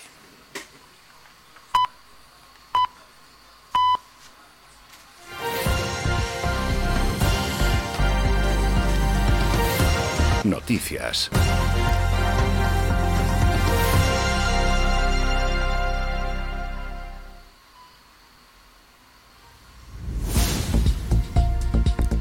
Las 10 de la mañana, tiempo ya para un nuevo boletín informativo. El Reino Unido confirma que toda España, incluida Canarias, Continúa por ahora fuera de su lista verde de destinos seguros que los británicos pueden visitar sin necesidad de guardar 10 días de cuarentena su regreso, al tiempo que incluyó a 7 nuevos países a su lista roja, es decir, la más restrictiva. A pesar de las especulaciones en los medios británicos sobre la posibilidad de que Baleares y Canarias entraran en la lista, el ejecutivo del primer ministro Boris Johnson no incluye nuevos territorios en la categoría verde en la última de sus revisiones que se realiza cada tres semanas. Entre tanto, el gobierno de Canarias mantiene la esperanza de que Reino Unido incluya al archipiélago en su lista verde de destinos seguros que los británicos pueden visitar sin necesidad de guardar 10 días de cuarentena a su regreso. El portavoz del Ejecutivo canario, Julio Pérez, afirmó que el gobierno regional tenía cierta esperanza de que Canarias fuera incluida por los datos que manejaba, ya que el presidente Ángel Víctor Torres está en contacto casi a diario con el embajador del Reino Unido y con departamentos del gobierno británico. Pérez avanzó que previsiblemente la próxima semana el gobierno de Canarias acordará la modificación de las restricciones en base al acuerdo del Consejo Interterritorial de Salud. Aseguró que no desaparecerán, pero que se adaptarán a la nueva situación que empieza a dibujarse. Escuchamos a Julio Pérez. De modo que hoy no ha habido cambios, pero es posible que los haya, es probable que los haya la semana que viene sobre el conjunto de nuestro código o, conjunto de normas que se aplican.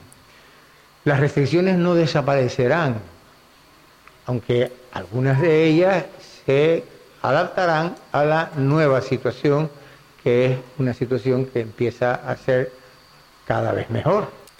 Y dentro de esta situación, ayer nueva revisión, todas las islas se mantienen en el mismo nivel de alerta. Nivel 1, La Palma, La Gomera, El Hierro, Fuerteventura y Gran Canaria. Nivel 2, Tenerife, Lanzarote y La Graciosa. Y Sanidad constata 141 casos de COVID-19 en las últimas 24 horas. Vuelven a subir los casos, de los cuales 83 corresponden a Tenerife, 34 a Gran Canaria, 13 a Lanzarote y 11 a Fuerteventura. Cambiamos de asunto. El presidente canario Ángel Víctor Torres anunció que el Consejo de Gobierno se reunirá hoy mismo de forma extraordinaria para aprobar el decreto para la convocatoria de las ayudas de 1.144 millones de euros transferidos por el Estado para las empresas y autónomos de las islas. Torres insiste en que es de justicia que el Gobierno de España haya concedido 1.144 millones de euros a Canarias y recordó que todas aquellas empresas que hayan tenido más de un 30% de pérdidas pueden optar a estas ayudas, entre ellas las del alquiler vacacional. Y la ministra de Trabajo, Yolanda Díaz, aseguró ayer que habrá una nueva prórroga de los expedientes de regulación temporal de empleo, los ERTES y la situación económica en septiembre, así lo aconseja. Díaz, tras firmar el convenio del Plan Integral de Empleo de Canarias de 2021, lanzó un mensaje de tranquilidad y confianza en el sentido de que este mecanismo de protección social vino para quedarse y si es necesario que continúe, aseguró, va a continuar. Terminamos con la información más cercana. ¿Qué me depara la vida si no la muerte? ¿Qué hago de frente? Dejamos esta información más cercana y aún más cercano es lo que nos trae nuestro compañero Miqueas Sánchez. Todos los viernes de, con su sección desde la cumbre nos informa de toda la actualidad, trae protagonistas, está siempre ahí al pie del cañón de toda esa información que sucede en Tejeda y en Artenara. Escuchamos a nuestro compañero en esta gran sección llamada Desde la cumbre. Desde la cumbre.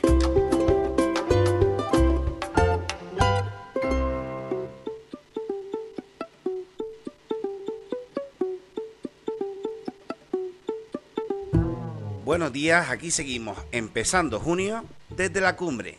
El cuarto concurso de iniciativas en educación patrimonial en Canarias, convocado por el gobierno regional, ha otorgado el primer premio al proyecto La huella de los canarí sobre el patrimonio mundial risco caído y las montañas sagradas de Gran Canaria. En este proyecto han participado en torno a mil alumnos de primaria y secundaria de más de 12 colegios de la isla y se ha desarrollado tanto en Artenara como en Juncalillo de Galdar o Tejeda. Se trata de una propuesta didáctica que, con el nombre El legado de Artevigua, ya resultó premiada en la anterior convocatoria de estos mismos premios.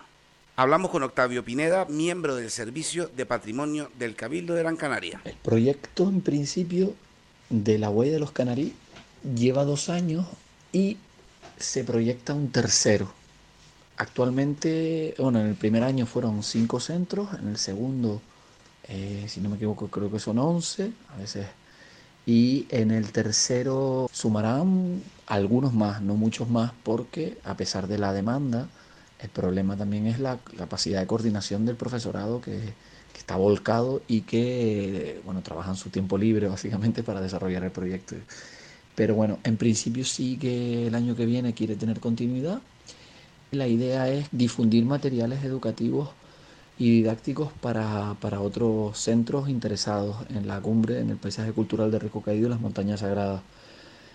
En eso estamos apoyando desde el Cabildo, intentando que, que todo fluya ah, de la mejor manera, porque bueno, la verdad que es motivador ver a, ver a tantos eh, docentes interesados en el paisaje cultural y, viendo cómo, cómo el alumnado se motiva con el, con el entorno de, de la montaña sagrada de Gran Canaria. Fomentar el conocimiento de la reserva de la biosfera de Gran Canaria y contribuir a los valores que la misma defiende, potenciando el desarrollo sostenible, la soberanía alimentaria, la agricultura ecológica y unos hábitos de vida saludable, es otro de los ejes didácticos de este trabajo.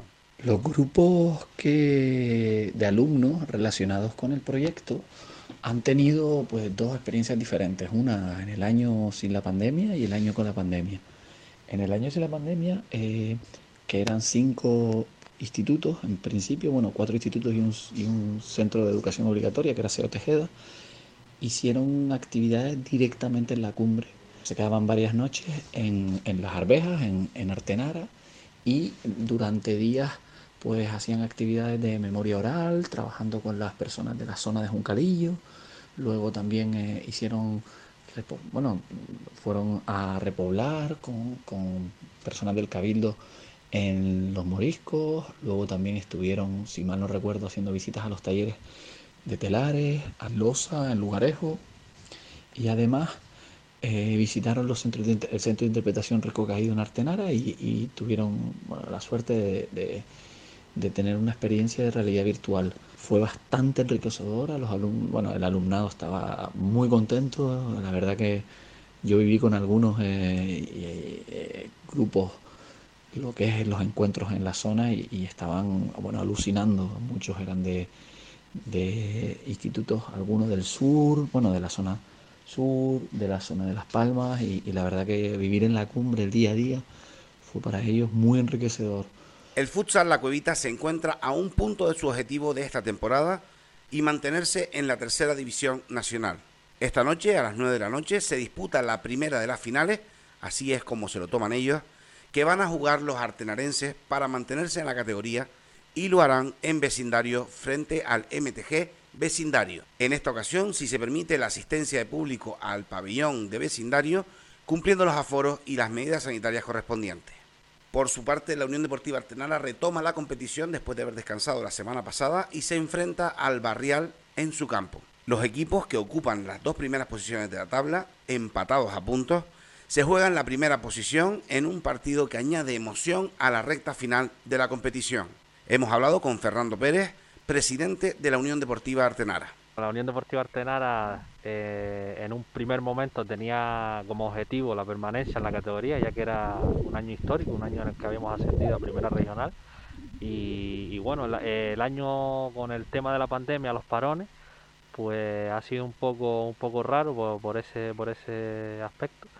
Pero bueno, el equipo lo ha llevado bien, ha seguido entrenando, eh, ha llevado los, los entrenamientos con constancia, el cuerpo técnico se ha volcado al 100% y a día de hoy estamos donde estamos en la clasificación, estamos ahí luchando por, por el primer puesto, nos enfrentamos al primero que es el Barrial y tenemos una visita muy bonita, muy ilusionante. Esto es un duelo por todo lo alto, el equipo lleva, lleva trabajando eh, eh, para este partido durante dos semanas, ya tuvimos un descanso la semana pasada y están muy motivados tanto los chicos como, el entrenador y el cuerpo técnico. Y si es verdad que el Barrial está empatado a punto con nosotros y de ello depende del el que gane, pues tendrá prácticamente asegurada el ascenso. Entonces eh, nos resta lo que queda de junio para terminar la liga, que yo calculo que sean tres partidos, cuatro partidos como mucho, y entonces es un partido de vital importancia si al final nos va a cuadrar estar ahí arriba, pues por lo menos luchar y, ilusionar a todo este pueblo. La preferente, que es una, una categoría ya de, de nombre, pues te permite viajar entre islas con el gasto que ello supone. Entonces una plantilla de 25 jugadores más, más cuerpo técnico, pues estamos hablando de, pues, de un presupuesto anual que se nos, se nos va incluso de, de- lo que nosotros imaginamos hasta, hasta ahora. Sería un hecho histórico que yo creo que eh, pasarían días que no, no dormiría y, probablemente como pasen los partidos y estemos ahí todavía en la lucha, pues ya te digo que, que vamos a estar vamos, muy, muy, muy ilusionados, pero con, con esa mosca atrás de la oreja de qué será lo que nos vendrá el año que viene. El partido será hoy viernes a las ocho y media de la tarde en el campo de fútbol de Barrial. El artenarense Yeray Rodríguez participó en el Festival Canariona organizado por el Cabildo de Gran Canaria con motivo del Día de Canarias. Lo hizo con unos versos en homenaje al vernáculo deporte, la lucha canaria. Volveremos al terrero y volveremos más fuerte. Todo fue a toque de pito, en marzo de 2020. Detuvimos nuestras vidas a la vez y de repente, una pandemia atrevida puso al planeta en un brete. Dejó de ser importante lo que importancia no tiene. Y esta semana nos despedimos con la bota de Yeray recordando Y que Radio cosas se puede escuchar en la zona de Artenara y Tejeda en el estamos 95.2 de la FM y que pueden escuchar esta y todas las crónicas en la web radio desde la cumbre.com. Que tengan un buen día y un buen fin de semana de 2020. desde la cumbre. Muchos deportes han vuelto, disciplinas diferentes, pero no ha vuelto la lucha pese a las ganas que tiene.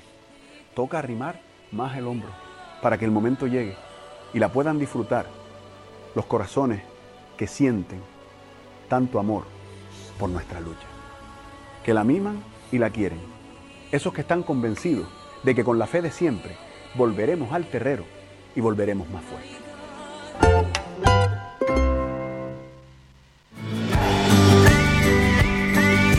Escuchas Las Mañanas de Faicán con Álvaro Fernández.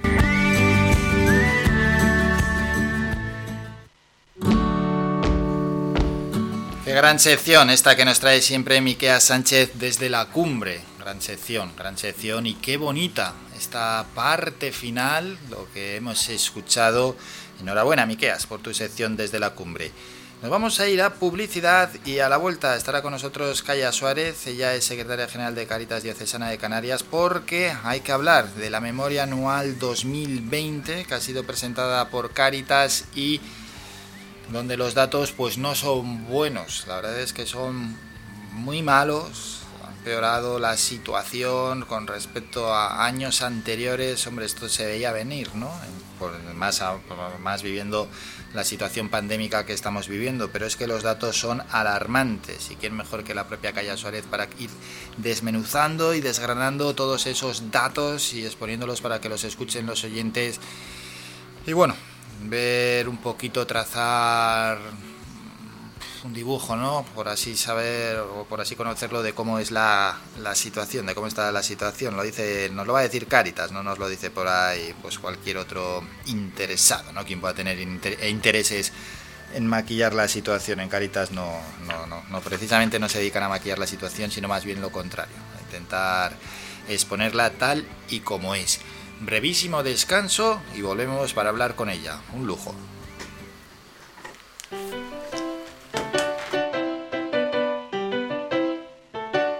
Estás escuchando Faikan Red de emisoras Gran Canaria.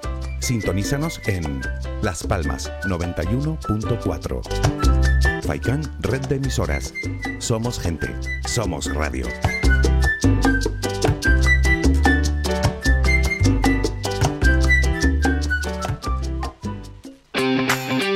Avenida, Bingo Triana, Bingo Gran París, Bingo La Ciel y Bingo Arucas han reabierto ya sus puertas con mayores premios y primas especiales. Vuelven con medidas de seguridad e higiene contra el COVID-19. Disponemos de aparcamiento vigilado y servicio de cafetería para nuestros clientes.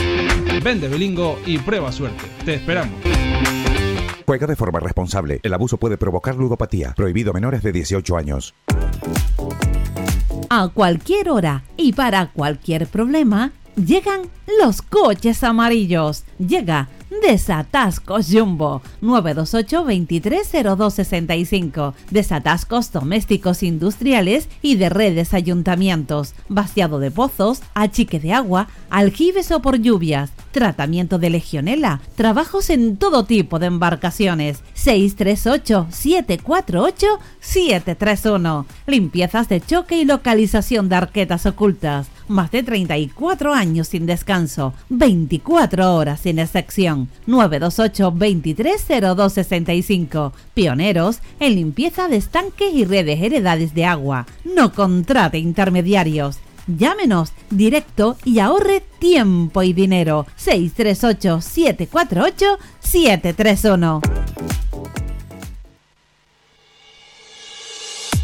Mantén tus instalaciones de limpieza con Servinagua. Te ofrecemos un servicio profesional de limpieza para oficinas, locales, núcleos residenciales, comunidades de vecinos, industrias, cristales, colegios, limpieza general de obras y mucho más. Teléfono 928 96 37 63 y correo electrónico info arroba servinagua.com. Si ya dispone de un servicio de limpieza, pide presupuesto sin compromiso y lo mejoramos. Recuerda, teléfono 928 96 37 63 y correo electrónico info arroba servinagua.com. Servinagua 2018 SL, empresa con más de 20 años de experiencia.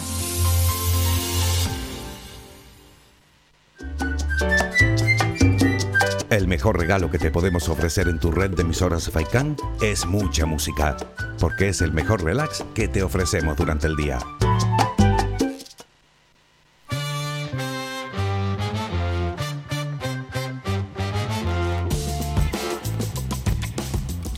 Muchas ganas de conocer esa memoria anual del 2020 que ha presentado Caritas Diocesana. ¿Y quién mejor que para hablar de este asunto con la secretaria general Calla Suárez y conocer pues todos los aspectos, los principales datos que tienen que ver con esta memoria anual que dejan datos como que 65.000 personas han sido atendidas en Caritas en 2020.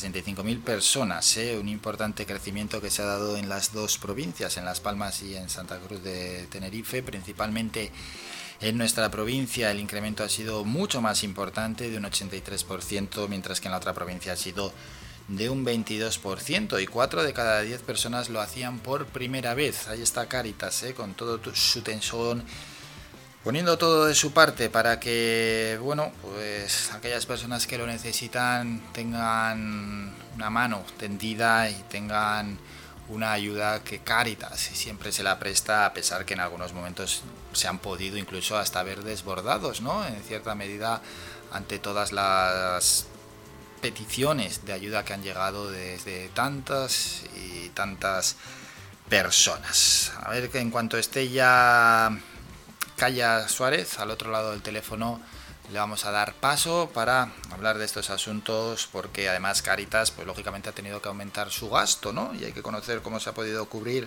la mayor demanda, la mayor demanda de, pues, de, lo que le vayan allí a requerir las diferentes personas que se acercan hasta hasta Caritas.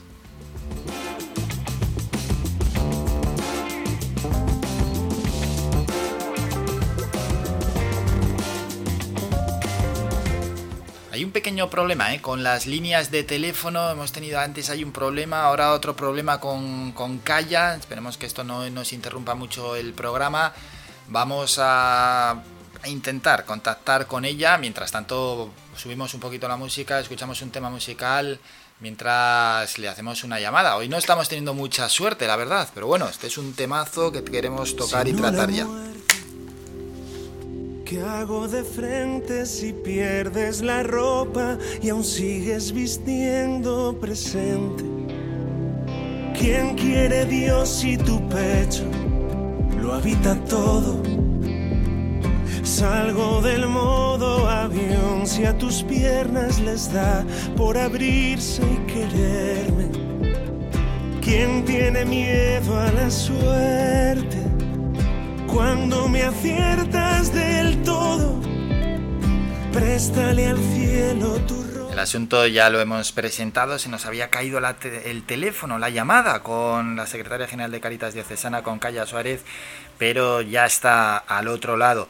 Calla, buenos días. Hola, buenos días. Bueno, hemos presentado entre que se nos perdió la llamada y ahí no, que hoy vamos a hablar de esa memoria anual del año 2020 y queremos preguntarte, ¿no? Por los, los datos que dejan, datos que iremos desmenuzando, pero así a grandes rasgos, ¿cuáles son las principales pinceladas que se pueden extraer de esa memoria anual 2020? Caritas Diocesana de Canarias en la provincia de Las Palmas atendió a 14.623 hogares. Eso tuvo un impacto en más de 45.000 personas. Lo relevante es que hubo un incremento del 82,9% en relación al año 2019. Es brutal, ¿eh? Un 83% casi de incremento. Sí, ha sido un incremento importante debido a las situaciones de precariedad en las que se encontraban las familias por la crisis sanitaria. También afectó en las atenciones por la crisis migratoria estas dos crisis que se han dado de forma paralela durante el año 2020 ha ido haciendo que Caritas pues, pusiera nuevos servicios, nuevas iniciativas y que realmente el 31% de la población canaria que se encontraba en situación de vulnerabilidad antes de estas crisis, pues cayera en una situación de exclusión y necesitaban de los servicios de Caritas.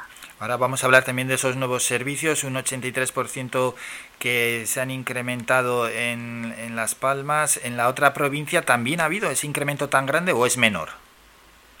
En- según los datos en la provincia de, de Tenerife, han tenido un incremento de alrededor del 20% y ha tenido alrededor de, con un impacto de alrededor de 20.000 personas. Bueno, es, es menor el, el incremento. Mm, ¿Hay alguna, ¿Hay alguna razón principal por, lo, por el que ese incremento es menor en la otra provincia? De forma general, la valoración que hacemos es que en la provincia de Las Palmas afectó mucho más la crisis migratoria y realmente estaba más centralizada, pues que muchas familias vivían del turismo y les afectó más la crisis sociosanitaria. También mm, la- en la provincia de Las Palmas, Cáritas tiene servicios de comedor, duchas, lavandería para personas en situaciones sin hogar, servicios que la Cáritas de, de Tenerife pues atiende al colectivo de personas en situaciones sin hogar, pero con otro tipo de iniciativas.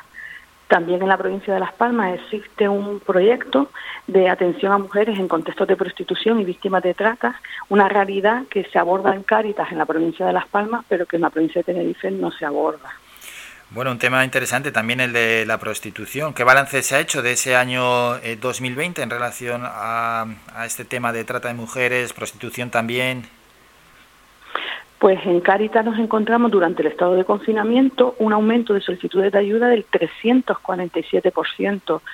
Fue un aumento descomunal debido pues a que las mujeres en contextos de prostitución pues se encontraban ante la inactividad eh, pues en situaciones de extrema precariedad, siguiendo acumulando deudas sin poder atender sus necesidades más básicas, ni el apoyo, pues eh, son mujeres con hijos a cargo también en muchas de las ocasiones.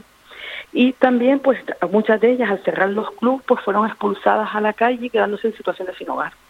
Bueno, y de ahí eh, el centro Lugo, ¿no? En números totales, ¿cuántas mujeres son? Porque estamos hablando de un incremento de casi el 350%, pero el número total, El número total son alrededor de 700 mujeres. 700, es muchísimo, ¿eh? Sí, es un número elevado para sí, la sí. realidad que en ese momento pues tuvimos y que realmente el acompañamiento que realiza el Centro Lugo es un acompañamiento psicológico, laboral, educativo y de cobertura y atención primaria. 700. Y luego está por otra parte eh, las personas que por primera vez se acercan a ustedes, que ha habido un incremento enorme, ¿no? En cuanto al porcentaje de personas que se han acercado a Caritas, el porcentaje que lo hacía por primera vez. Cuatro de cada diez familias que se acercaban a Caritas era, habían venido a Caritas por primera vez. Son esas situaciones nuevas en Caritas ante la crisis sociosanitaria por la situación de vulnerabilidad que ya venían viviendo antes de la crisis. Cuando al llegar la crisis no soportan el impacto al no tener redes de apoyo, no tener una capacidad de ahorro que les permitiera afrontar la crisis, pues tuvieron que pues, solicitar ayuda. Claro, y es que hablando también de antes de la crisis, la situación de vulnerabilidad y exclusión social seguía creciendo en Canarias, ¿no? Incluso antes de la pandemia, cuando en otras zonas de- del país, en otras comunidades, no estaba sucediendo lo mismo. Canarias antes de esta crisis pues ya cuando presentamos el informe fue esa, en septiembre del año 2019, que tenía un 29% de la población en situación de pobreza severa y un 31% de la población en situación de vulnerabilidad. Situación de vulnerabilidad son familias que viven al día, tienen trabajos parciales, precarios, pero que podían subsistir con los ingresos que llegaban a la familia. Pero sí es verdad que si venía una situación de crisis o un imprevisto, no podrían afrontarlo cayendo a la situación de exclusión social. Y eso previo a la crisis. Ahora vamos, los datos se han, se han lanzado. Se, se sabe qué porcentaje, al menos en la memoria anual. Pues, como bien he comentado, nosotros tuvimos un incremento del 83%, Sí, sí, del 83, sí. alrededor del 83%, y sí creemos que es una situación en la medida en que esta crisis se ha ido alargando en el tiempo, cronificando aún más la situación de pobreza en Canarias, entendemos que existe una pobreza estructural en las islas y que esa pobreza estructural lleva a que la pobreza se cronifique y se complique aún más, haciendo casi imposible que las familias salgan de la situación en la que se encuentran. Claro, que ahora estará en el treinta y pico largo, vamos. Treinta y tantos por Sí. ciento largo. Sí, sí, sí, sí. Claro, el problema es eso, lo que está comentando Calla, que al final se puede cronificar toda esta situación. Creemos que ya se está cronificando, más aún en aquellos colectivos en mayor situación de exclusión social, el sinogarismo, la exclusión residencial. Ya el informe de Fuerza presentaba que los tres derechos más vulnerados en Canarias eran el derecho al empleo, el derecho a la vivienda y el derecho a la salud. Los más básicos. Pues sí, porque realmente familias que dejan de tomarse los tratamientos médicos porque no tienen recursos económicos para esos tratamientos, eh, familias que no pueden pagar su hipoteca o su alquiler y se ven en una situación de desamparo y de desprotección con un posible desahucio, o familias que realmente pierden el empleo o acceden al empleo pero de una forma precaria, lo que también da una imagen y una fotografía de eh, los trabajadores precarios que sus ingresos no dan para cubrir sus necesidades. Lógicamente, al tener que atender a, a más personas con ese incremento del 83% que estamos comentando en nuestra provincia, eh, el gasto aumenta para Cáritas y también eh, el personal que tiene que trabajar, que tiene que ayudaros, los voluntarios, pues tiene que ser mayor o, si no se, no se incrementan, los, los que están tienen que, que esforzarse aún más y meter más horas. ¿Cómo se ha cubierto todo esto? Pues nosotros recibimos financiación eh, por una parte por la Administración Pública para proyectos que ya veníamos desarrollando y durante el 2020 eh, tuvimos una iniciativa de aportar de forma excepcional por el COVID tanto del Gobierno de Canarias como del Cabildo de Gran Canaria y eso nos posibilitó poner iniciativas nuevas a servicio o poder paliar el incremento que estábamos teniendo como en servicios de comedores. También es verdad que es importantísimo en la labor que ha tenido el voluntariado, haciendo un papel fundamental en la- toda la red territorial de la provincia de Las Palmas, en esa red territorial de las cáritas parroquiales, con 1.247 personas voluntarias. Y por supuestísimo, en servicios básicos tuvimos que hacer refuerzos, creando equipos burbujas por las medidas preventivas, poniendo personal de refuerzo. Buah, es un buen número, ¿eh? Más de 1.200 personas que se han acercado para echar una mano. Sí, ya Caritas contaba bueno. con un número importante de voluntariado en la provincia de Las Palmas, pero esta crisis ha hecho pues que personas que realmente pues estaban en situación de ERTE o que estaban descubriendo la realidad en su entorno más cercano quisieran comprometerse echando una mano pues, en cada una de las iniciativas que poníamos en funcionamiento. Todo aquel que quiera echar una mano y quiera ser voluntario, ¿cómo puede acercarse?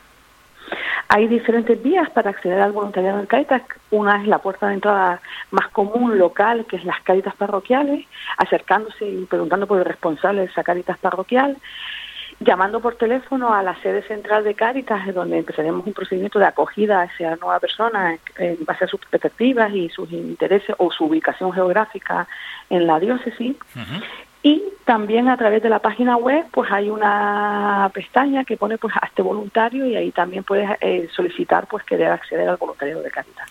Y en cuanto a las personas que han acudido en este año 2020 que vienen reflejadas en esa memoria anual, ¿cuál es el perfil de la si es que se puede trazar un perfil, ¿no? de aquellos que han acudido a Caritas en, en- mayoritariamente?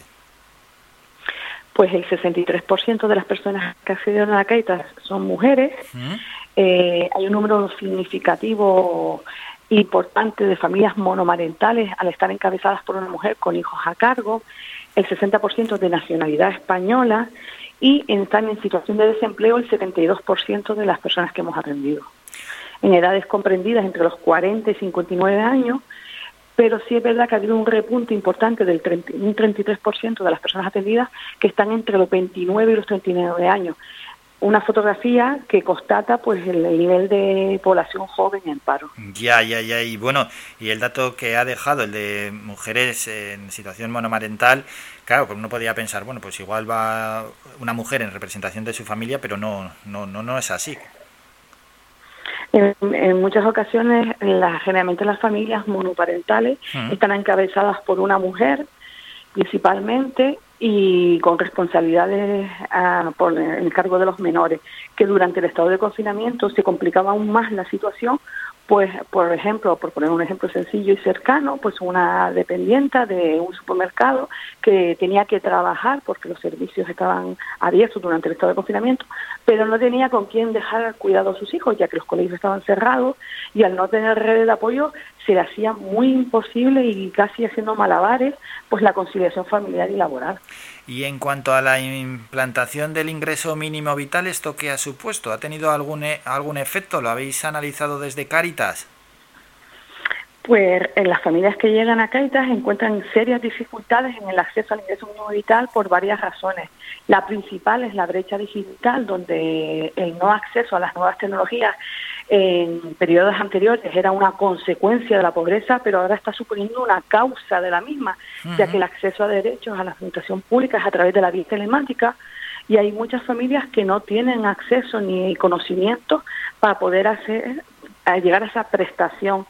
Hay que entender que poco más de 5.000 hogares eh, fueron recibieron el ingreso mínimo vital con datos de marzo del Ministerio, del marzo de 2021, y realmente hay muchas familias que o están en procedimiento, según las páginas web, la solicitud o han, han sido denegadas por falta de documentación, por no haber, por un defecto de forma, al no tener habilidades ni posibilidades de poder hacerlo de forma adecuada, y otras que colectivos que están en grave situación de exclusión social que no acceden al ingreso mínimo vital, como puede ser personas en situaciones sin hogar, mujeres en contexto de prostitución, personas mayores.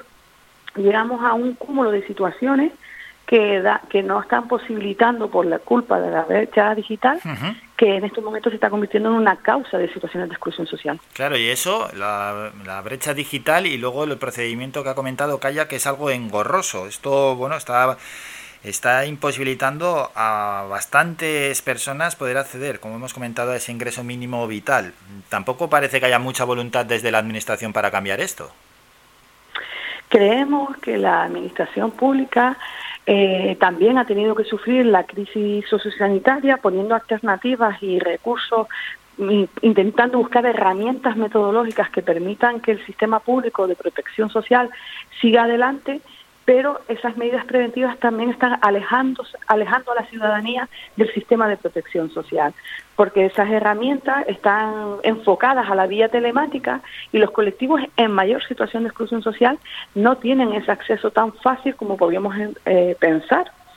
Entonces sí creemos que hay una voluntad de intentar gestionar esta crisis de la forma que se considera lo más apropiado a través de la vía telemática, pero realmente no se pisa pies en el terreno cuando estamos hablando de colectivos en grave situación de exclusión social y cuando el nivel de población en situación de pobreza tiene un nivel alto de no haber superado los estudios primarios. Y una última pregunta para Calla Suárez. Antes ha comentado ¿no? los nuevos servicios que ha tenido que ofrecer Cáritas. ¿Cuáles son? Pues, por ejemplo, varios de ellos, por poner ejemplo, durante el estado de confinamiento eh, fueron expulsadas de los domicilios, perdiendo su empleo las empleadas del hogar, y eso propició que gracias a la colaboración de una fundación pudimos contratar a empleadas del hogar a través de Cáritas para apoyar el servicio de ayuda a domicilio y cuidados a personas mayores en situación de pobreza y exclusión que eran dependientes y estaban solas. Eso es- tuvo un efecto muy multiplicador porque por un lado atendimos la necesidad de estas empleadas de hogar que habían perdido el empleo sin ningún tipo de recurso ni posibilidad en muchas de las ocasiones solicitar ninguna ayuda o entrar en los ERTES porque no estaban contratadas y por otro lado atender a los mayores que se encontraban en situación de desamparo y aislamiento al estar solos sin ningún tipo de redes de apoyo. Otro servicio que pusimos en funcionamiento a solicitud del Ayuntamiento de Las Palmas de Gran Canaria es la elaboración de comida en el comedor de la Avenida de Escaleritas aquí en Las Palmas de Gran Canaria para elaborar comida y que a través de Protección Civil esa comida fuera trasladada a los domicilios de las personas mayores que no podían salir y que en su momento podían acceder a las ayudas a través de las cafeterías o bares de alrededor de su domicilio, pero en estos momentos al no poder salir tenían que ser llevada su comida a su domicilio.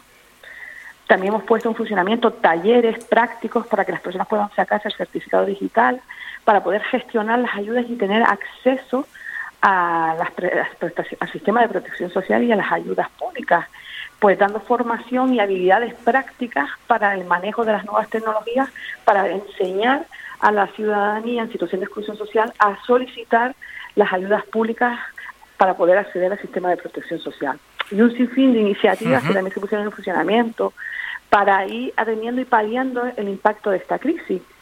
La desprotección de las mujeres en contexto de prostitución, se hizo todo un trabajo de calle en coordinación con otras entidades, tanto sociales como públicas, para poder atender al número significativo de mujeres en contexto de prostitución a través del trabajo de calle, pues visitando cruz o en coordinación con la policía local para poder atender a este colectivo que se estaba quedando en la calle por el impacto del confinamiento y la parada laboral. Bueno, pues enorme y sensacional trabajo el que hace Cáritas Diocesana. Hemos analizado, gracias por supuesto a la Secretaria General de Cáritas Diocesana de Canarias en la provincia de Las Palmas, Calla Suárez, esa memoria anual 2020. Ojalá el año que viene, cuando analicemos la del 2021, pues sea un poquito favorable, ¿no? Y los datos hayan bajado estos porcentajes enormes de las personas que han, que han tenido que ir a Cáritas, los que han ido por primera vez los datos que hablan de vulnerabilidad y de exclusión social que son alarmantes aquí en nuestro archipiélago. Se han puesto sobre la mesa, son los que son y así se ha dibujado la situación de, de vulnerabili- vulnerabilidad y exclusión social que hay y quién mejor, ¿no? Que la propia Cáritas, que la pandemia ha disparado a 65.000 personas, las personas que han tenido que pedir ayuda a Caritas Diocesana. Calla, muchísimas gracias por estos minutos, por todos los datos que, que nos ha puesto encima de la mesa, lo bien que lo ha explicado esa memoria anual 2020. Gracias y que pase un buen día. Muchas gracias a ustedes. Somos la mejor información, música y entretenimiento. Las mañanas de Faikán. Nos vamos a publicidad y regresamos con la tertulia. Escuchas Faikan Red de Emisoras, Las Palmas 91.4. Somos gente, somos radio.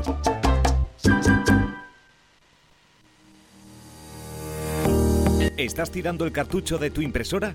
Pues no lo hagas. Y si tienes una empresa, tampoco. Puedes recargar tus cartuchos de impresora desde 5 euros y vendemos cartuchos compatibles y originales. Te ofrecemos servicio de copistería e impresión digital con la mejor calidad y asesoramiento. Impresión de documentos, encuadernado, plastificado, cartelería, reparación y venta de ordenadores e impresoras.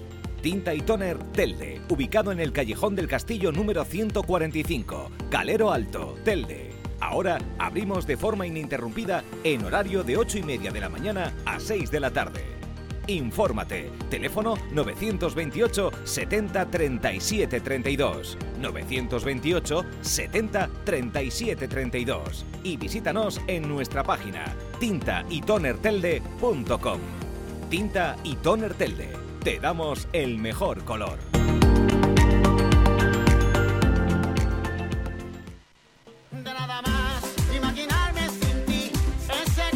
Restaurante Mi Niño abre sus puertas de lunes a viernes de las 7 de la mañana a 6 de la tarde. Le ofrecemos desayunos, menús variados caseros a precios asequibles. Disponemos además amplios salones para cualquier tipo de celebraciones. Infórmate o haga su reserva al 928 700602. Restaurante Mi Niño. Visítanos, estamos en la calle Los Peregrinos, Polino Industrial, El Gora Telde. Parking gratuito y fácil conexión con la autopista Gran Canaria 1. Te esperamos en el restaurante Mi Niño.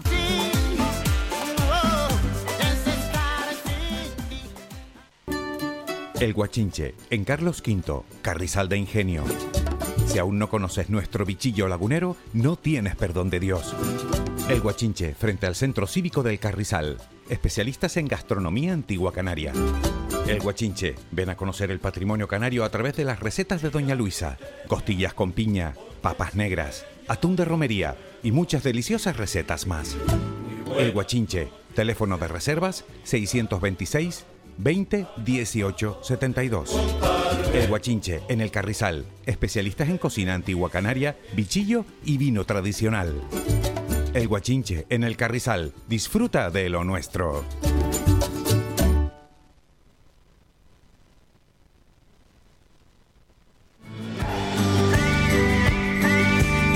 Escuchas Las Mañanas de Faicán con Álvaro Fernández.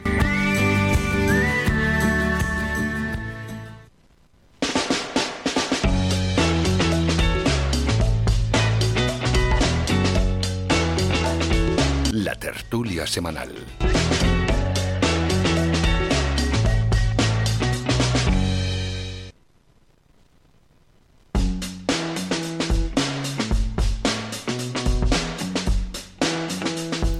Tiempo ya para la tertulia. Nos falta eh, Luis Rodríguez del Partido Popular, que en breve llegará. Vamos a saludar a Pilar Mesa de Coalición Canaria. Pilar, buenos días. Buenos días. Ahora te ponemos un poco más centrado el micrófono. ¿Lo hago así? Bueno, ya una profesional. y Artemi Artiles del PSOE. Buenos días. Buenos días Álvaro, buenos días a todos los oyentes. Esta vez ya no hay pleno, ¿no, Artemi? No, son los últimos, el último viernes de cada mes, tenemos Ujú. pleno ordinario bajo Mogay y por eso siempre disculpo la, la asistencia a, la tertulia en ese caso. ¿Qué tal fue el último pleno? Pues bien, hombre, el- la actividad municipal yo creo que también es la que la que está más en directo, en contacto directo con, Mm. con los vecinos y vecinas, pues yo creo que para ir trasladando y buscando soluciones, ¿no? En esa, en esa línea, yo creo que los, la los principales temas que se abordaron en el último pleno, por lo menos en Mogán, fueron esa línea, suspensión de las tasas de algunos, bueno, en este caso, por ejemplo, de los tasas de mercadillos y tasas de aprovechamiento de los bares y terrazas, fue algunos de los temas que trataron, por lo tanto, metidos también en solventar todo, todo el asunto de la pandemia. Eso es. Bueno, ¿y ha- se nota algo de cambio en cuanto a la situación turística o todo está muy estancado? Hombre, ya hablo más como por la experiencia Sí. personal que uno tiene, la verdad es que se nota ya movimiento en la, se nota ya Sí. movimiento en las calles, por suerte, ya las terrazas empiezan a estar ocupadas por en mayor número las mesas y en mayor proporción de turistas extranjeros o de visitantes extranjeros, o sea que yo creo que es una, es una buena, es una buena señal. Esperemos que sea así la línea en la que se mantenga, pero buena, buena expectativa. Y como estábamos hablando antes de empezar la tertulia, encima, acompañado por un tiempo un poco diferente al que tenemos aquí Sí. en la zona de Telde, pues yo creo que está lo- la combinación perfecta para empezar la recuperación que todos deseamos. Eso se nota. Y más asuntos en torno al municipio de Mogán. Los menores que están alojados en hoteles, ¿cómo está esa situación de cara ya a, a futuro? Hay un compromiso, un compromiso en su momento desde la Consejería del Gobierno de Canarias de, de- de- de Protección Social, que es la competente en la materia de la, de la tutela de estos, de estos menores no acompañados, de evacuarlos totalmente eh, antes del verano de estos complejos hoteleros. La realidad es la que es. eh, en este tertulia hemos debatido más de una ocasión de la, la necesaria solidaridad, eh, ya no voluntaria, sino en este caso yo creo que más de una vez lo hemos puesto sobre la mesa, que debe ser inducida por quien tenga que coger las riendas y eso ha hecho que se dilate en el tiempo. Eh, justamente ayer jueves era la última, hay un colectivo que se ha... eh, organizado en, en- en el municipio de Mogán, que se llama la plataforma Salvar el Turismo en Mogán, con la que podremos tener más o menos discrepancias, pero lo cierto es que el hecho de que los menores de, de no acompañados, igual que los migrantes, deban de estar fuera de los hoteles, de los hoteles, yo creo que es una, es una pauta que todos compartimos. La idea, el último compromiso que se traslada a través de las redes sociales de esta plataforma es que a finales de agosto debieran estar fuera todos los migrantes de todos los menores no acompañados de, la, de los complejos hoteleros y esperemos que así sea, porque si se reactiva, como todo apunta, que Ujú. sí será la, eh, la, la actividad turística en el municipio, yo consideramos que sería incompatible con esta solución eh, puntual que se estableció en su momento para dar cobertura a esa eh, repunte que nadie preveía de la, de la migración. Por lo tanto, esperamos que ya a finales del verano ya no haya ningún complejo hotelero que esté destinado como recurso para estos migrantes menores no acompañados. A ver si se reactiva. De momento la situación compleja en cuanto al Reino Unido. Ayer esas noticias que continuamos en situación ámbar, todo el país, también el archipiélago, y encima no es como nosotros en el archipiélago, que lo revisamos cada semana.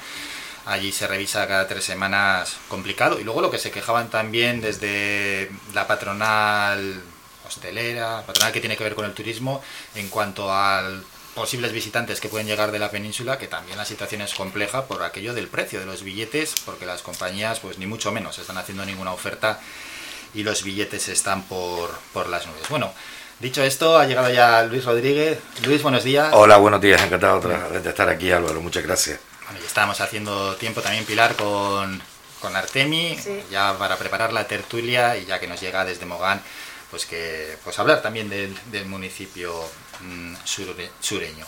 Vamos a comenzar con la tertulia, ya son las 11 menos cuarto, tiempo para hablar de este asunto. Por cierto, Tanausu, que hoy no ha podido venir de, de Podemos, eh, disculpamos, tiene una reunión de trabajo, pero que sí que muestra ya plena voluntad para acudir a, próximas tertulias, así que bueno, pues después de, de la última tertulia que estuvo aquí, que aportó bastante, pues estamos, estamos contentos de poder contar en este caso con, con Podemos Telde.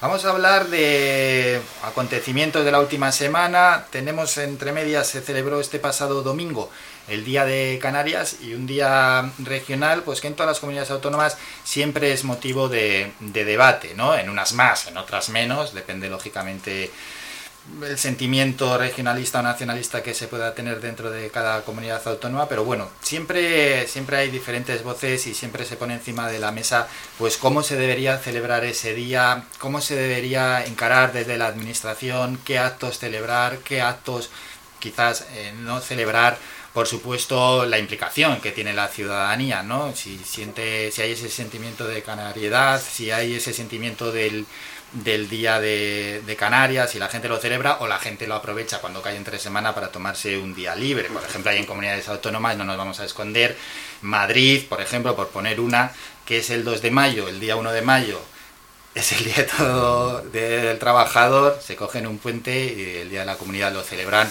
pues los tres políticos que van a sacarse la foto y no lo, no lo celebra absolutamente nadie. Bueno, se celebra el 30 de mayo, también cada comunidad escogió ¿no? una fecha histórica, entre comillas, para poder celebrar el día de su comunidad y son muchos asuntos los que se pueden poner en torno, encima de la mesa hoy para, para hablar de, de nuestro día, del Día de Canarias. Así que comenzamos como siempre, siguiendo las agujas del reloj. Artemi, es tu turno. Sí, como bien dices Álvaro, el pasado 30 de mayo, como todos los años viene siendo habitual desde 1983, que es justamente el día que se conmemora con, con el Día de Canarias, ¿no? La primera sesión del Parlamento de Canarias, el 30 de mayo de 1983, ese es el motivo por el que se ha utilizado o se ha definido esta fecha como el Día de todos los y las Canarias, ¿no? Eh, desde el Partido Socialista, desde el punto de vista que, que- que tenemos de este día, yo creo que que ha sido así, yo creo que se derivó del discurso que dio el presidente del Gobierno de Canarias en el acto institucional de entrega de distinciones. Eh, un año para agradecer a la ciudadanía, reconocer el trabajo que se, que se ha venido haciendo, reconocer también y mandar apoyo a aquellos que muy mal lo han pasado, a aquellos familiares que han perdido a, seres queridos en el ámbito de, la pandemia y aquellos eh, pacientes que siguen luchando con, con esta enfermedad. Yo creo que una muestra de este compromiso de, de- las instituciones, ya no solo de, de quien las ostenta, sino de todos los grupos políticos del- del, del Parlamento de Canarias, fue justamente eh, reconocer esta implicación de la sociedad canaria, por eso en el año 2020 se le, se le dio a título, eh, a título generalizado a la ciudadanía de Canarias la medalla de oro del gobierno de Canarias. Yo sí quería aprovechar, eh, Álvaro, como dice, eh, cuáles son los principales eventos que se realizan o lo- lo- las principales eh, actuaciones que se tienen desde el ámbito institucional del el Día de Canarias. Quiero, como te he dicho, dar, eh, reconocer a aquellas personas que han sido galardonadas con la medalla de oro del Gobierno de Canarias, justamente que se entregan en el acto que se realiza este día tan nombrado para los canarios. Y yo quería tener un recuerdo para todos y todas las que fueron galardonados. Eh, especial mención a que por primera vez son tres mujeres las que reciben el galardón en este Día de Canarias. Pero quiero nombrarlos a todos porque yo creo que se lo merecen en un día tan especial. Dadas las limitaciones que hemos tenido, las limitaciones de aforo, las limitaciones de, de difusión de todos los actos que habitualmente suelen ser, yo creo que nunca viene más reiterarlo en los medios. En este caso se dio el premio a la Naviera Armas, a la Asociación de Productores de Aceite de Fuerteventura, a Carla Suárez, a la Fundación César Manrique, a la serie El Hierro, a- a- al romancero Gomero, a la saga de los Sagaceta, una saga de, de abogados laboralistas que han implicado, se han implicado mucho en la defensa de los derechos de los trabajadores en nuestras islas, y como no, tanto a la Cruz Roja de Canarias, al Servicio Canario de la Salud y al Comité Científico de Emergencia Sanitaria contra la COVID-19. Termino con estos tres, aunque el orden no era justamente este, porque lo que quiero poner en valor es justamente que en este año, en estos 18 meses que llevamos de, de pandemia, pues este es el colectivo, este sector de la sociedad que ha tenido una importancia primordial. Y ahora, como también decía el presidente del gobierno de Canarias, ahora toca mirar para adelante, dejar atrás el pesimismo y empezar con el optimismo. Yo creo que a todos nos hubiera gustado poder disfrutar.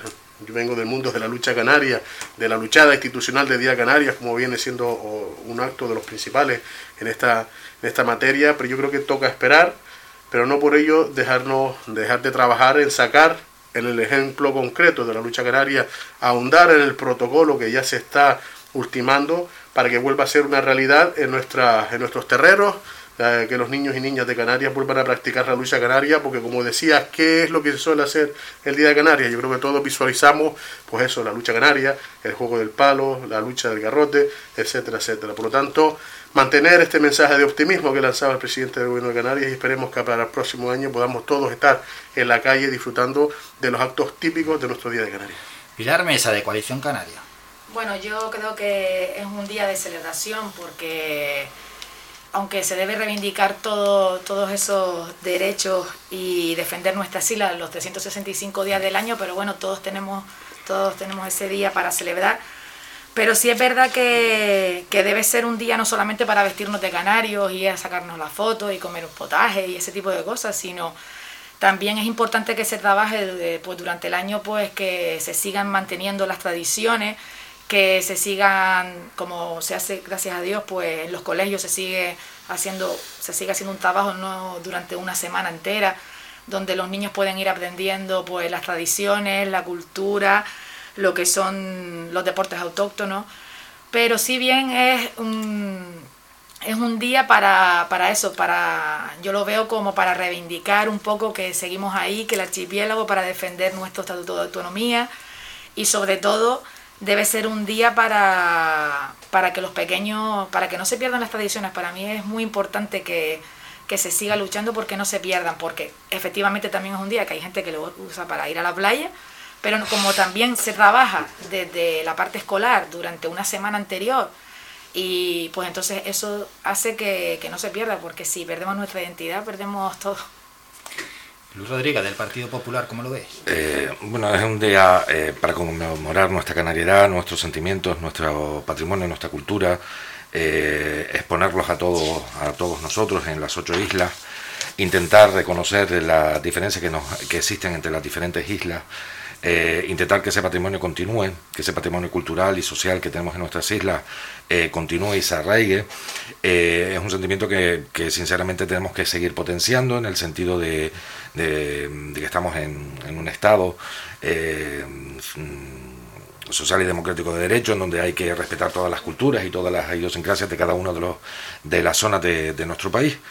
Y bueno, creo que es un día especial para todos los canarios de, conmemorar ese patrimonio que, nos, que se ha ido legando a lo largo de, estas generaciones.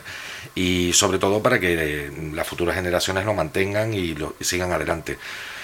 Eh, sobre todo que, que vean las singularidades que existen también en nuestro propio territorio por la, por la propia geografía insular de cada uno. No es lo mismo vivir en, en Lanzarote que vivir en La Palma o en El Hierro y las muestras eh, culturales que se demuestran en cada una de esas, de esas islas de- se difieren unas de otras. Eh, porque a lo largo de los siglos se ha ido vi- viendo cómo han ido evolucionando dependiendo de las necesidades. Evidentemente, pues como decía Lanzarote o Fuerteventura, las necesidades de agua no son las mismas que las que puede tener La Palma, el Hierro, La Gomera, que tienen mayor abundancia eh, en ese terreno y entonces bueno pues es un- una forma de ver cómo nos hemos ido ada- adaptando a lo largo de los siglos y sobre todo pues mm, defender nuestro patrimonio y defender aquel patrimonio que estaba antes de que mm, llegásemos mm, eh, nosotros es decir ahora con la declaración del patrimonio histórico va, del patrimonio mundial de las cuevas eh, sagradas de Tejera y de Artenara es decir el, el patrimonio eh, de la humanidad de, de la laguna, eh, nuestro patrimonio eh, de la naturaleza, eh, y eso es lo que debemos defender y fomentar para que todos lo conozcamos con mejores herramientas y tengamos una finalidad más, eh, más próspera para nosotros. ¿Y el 30 de mayo como fecha? ¿No, ¿Nunca se ha propuesto otra fecha que no sea el 30 de mayo? Otra fecha anterior a, a- a la transición democrática, una fecha histórica. Por regla general es que, eh, sinceramente, No, no, no hay ningún no. partido ni nadie. Que yo sepa, en, No en sé si ha- de vida no, siempre Sí, lo celebrado sí. ese día. No sé si algún partido ya más extremista, como Claro. puede ser Azarug o Ben Mayek Sí, o algo sí, de eso, sí. han propuesto alguna vez algo, pero desde luego, desde los partidos con representación en el Parlamento de Canarias, siempre se ha puesto el día que, que antes estaba comentando Artemis. No ha habido nunca ninguna ningún debate al respecto y siempre ha habido concordia en ese, en ese asunto. Con lo cual quiere decir que la concordia y el buen entendimiento puede llegar en algunos momentos y nunca se ha puesto ese tema encima de la mesa, o por lo menos yo no lo recuerdo. Yo tampoco tengo conocimiento de que sea. Yo sé que el debate del himno, el, debate de, de si, ha- si estuvo un poco presente hace hará unos 8, 7, 8 años, creo que fue cuando, cuando se sacó adelante, pero más allá de eso, yo creo que por lo menos el día de Sí. Canarias, el Mm. 30 de mayo, se, se ha mantenido, yo creo, que con, con consenso, como decía Luis, Ujú. de todas las fuerzas políticas. Eso es, al Pues final lo positivo, ¿verdad, Pilar? De ir todos unidos y poder celebrarlo, no como pasa en otras comunidades, Sí, que, a veces se excluye a, a cierta parte de la sociedad, que, va, que no suceda así.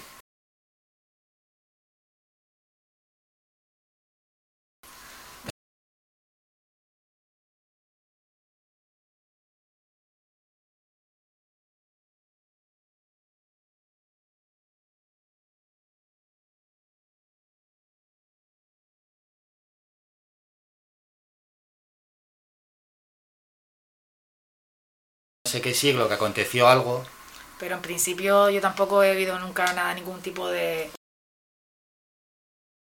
Otro, otro día, la verdad. No tenemos la disputa en Canarias con No. respecto a la posible diada en Cataluña, vamos. Podía ser otra... completo, Sí, sí, por completo. sí existo, pero y que yo sepa no, no, entre otras cuestiones porque es un estatuto de autonomía nuevo para nosotros y es una, es una forma territorial del Estado para nosotros completamente nueva. Si bien es cierto que ya las primeras autonomías ya existían en 1897 con, con el primer estatuto de autonomía que se le dio a Puerto Rico cuando todavía formaba parte de, de España, en Canarias no ha existido ese, ese conflicto nunca eh, con respecto al, al día a celebrar, a partir sobre todo de la, de la era eh, postdemocrática Ujú. del año 83 en adelante.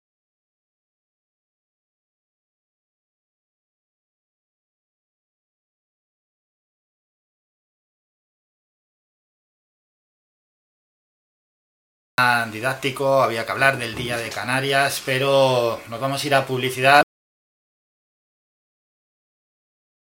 De los tertulianos el siguiente día porque lo dejamos encima de la mesa el, el último día no, no lo pudimos de, de los presos del proceso que al final es uno de los temas más comentados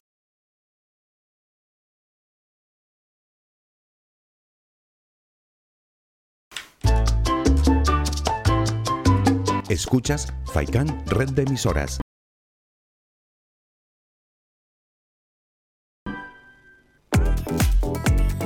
A cualquier hora y para cualquier problema, llegan los coches a... Atascos Jumbo 928 230265 Desatascos y de redes ayuntamientos, vaciado de pozos, achique de agua, aljibes o por lluvias, tratamiento de legionela, trabajos en todo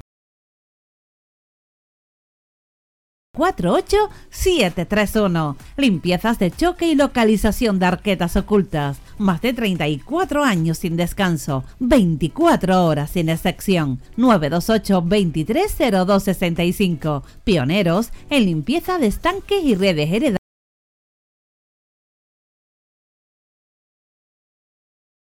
Tiempo y dinero. 638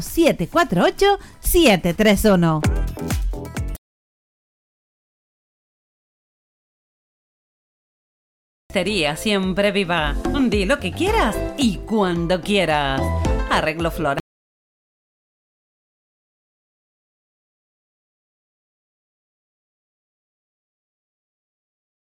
de Floristería siempre viva. Damos vida a tus sentimientos. Cuando llevan flores de la siempre viva.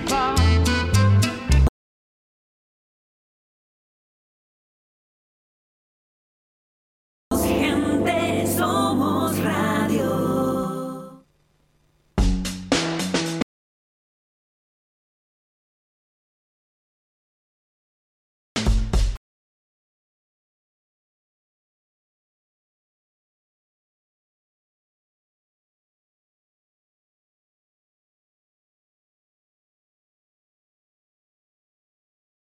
de 2017, cómo ha pasado el tiempo, pues ha creado una avalancha de reacciones a favor.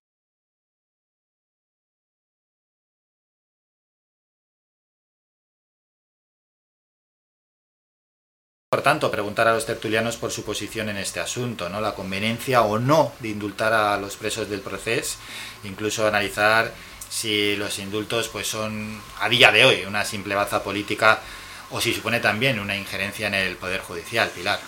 Bueno, yo antes de comenzar creo que lo que trabajar ahora mismo en el tema de indulto en plena crisis sanitaria y económica me da que creo que no toca. Eso es en este momento. Pero bueno, se solicita al Ministerio de Justicia, pero luego el gobierno el- se, se hará la deliberación el Consejo de Ministros, pero ya se vio que el Tribunal Supremo ha dado la negativa a los- al tema este porque no hay arrepentimiento, que es lo que tiene que haber en un principio, y ellos dicen que lo volverían a, repetir porque para ellos no es un delito. Está, así que estamos en manos de, de lo que vaya a decidir el presidente de- del gobierno. Eh, yo creo que esto como salga, siga adelante, lo que se va a conseguir es una cascada de problemas que van a suceder porque entonces esto se continuará en el País Vasco, en muchísimos sitios, porque es como si dijéramos, bueno, pues vamos a darle a los presos de ETA también un indulto. Esto creo que es algo que va a haber un antes y un después y creo que ahora mismo no debe estar en poder de los, el poder de los políticos algo que, que creo que tiene que estar en manos de la justicia y ya la justicia ha hablado. Luis Rodríguez, desde el Partido Popular, ¿cómo lo veis? Esto es un seguimiento más por parte de- del gobierno de Pedro Sánchez para seguir en el poder, es decir, seguir pactando con grupos nato- nacionalistas de ámbito incluso independentista, como son Esquerra, Juntos por Cataluña, en algunos casos con el PNV, etcétera, para conseguir aprobar unos presupuestos generales del Estado durante este año y poder se- seguir prorrogando en el en el en el gobierno y seguir un año un año más a costa de lo que sea. Me parece cuanto menos lamentable que cuando eh, la potestad que tiene un gobierno de dar los indultos, que eso no se le ha quitado a nadie, pero sí se han dado una serie de premisas que no cumplen las condiciones para que el gobierno adopte esas decisiones. Eh, por un lado, los informes tanto de la Fiscalía como del Tribunal Supremo han sido totalmente desfavorables a ese, a ese, mm, a esa concesión del indulto eh, por parte de los presos que han cometido unos delitos delitos de, eh, de sedición y malversación de fondos públicos en algunos casos. Es decir, no estamos hablando solamente de- del delito de sedición. Y por otro lado, eh, lo que no es normal es que se deja a la justicia española por parte de un gobierno, es decir, el poder, eh, Ejecutivo está dejando al Poder Judicial en muy, de muy mala forma, de muy malas maneras. Lo está dejando totalmente, eh, como diríamos, con el trasero al aire, eh, porque es que le da exactamente igual lo que, lo que digan. No me parece lógico, porque dentro de esas premisas, como bien dijo la compañera Pilar, debe existir un arrepentimiento por parte de los condenados, que no existe que han manifestado públicamente a través de redes sociales y de otras personas del ámbito de su partido que lo volverían a hacer, que no están arrepentidos, e incluso uno de ellos, eh, eh que creo que es el de la Asamblea Nacional Catalana, si no recuerdo mal, eh, eh, ha el dicho... De Omnium Cultural. El de Omnium, perdón. ha llegado a decir que mm, se lo pasa el indulto por, por donde la espalda termina su espacio. Entonces creo que no hay condiciones para dársela. Yo puedo entender que tenemos que llegar a un entendimiento y a entendernos todos, pero hoy incluso estaba leyendo una entrevista que le hicieron a Jordi Puyol eh, ayer o antes de ayer, que se, han declarado como el, padre del nacionalismo catalán eh, de, dentro de los inicios de la democracia, y él mismo ya manifestaba que se debía llegar al año 2006, que teníamos que llegar al momento anterior al estatuto previo que, que, aprobaron ellos en el 2010 y que se debería quedar en el, en el que estaba aprobado en el 2006. Que no entiende esa sin razón por parte de los grupos nacionalistas independentistas en seguir eh,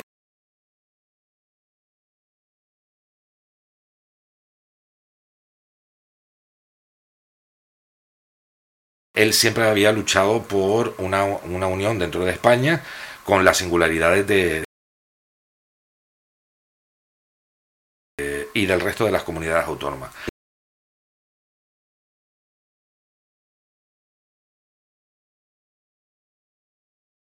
y están con la misma dinámica y van a seguir con el mismo problema. No han querido la concordia en ningún momento. Yo recuerdo que eh, cuando ellos empezaron con este tema, eh, Mariano Rajoy les invitó al Congreso de los Diputados, donde reside la soberanía nacional, para que ellos debatieran y establecieran los criterios por los cuales ellos se veían en esas condiciones. Y no quisieron.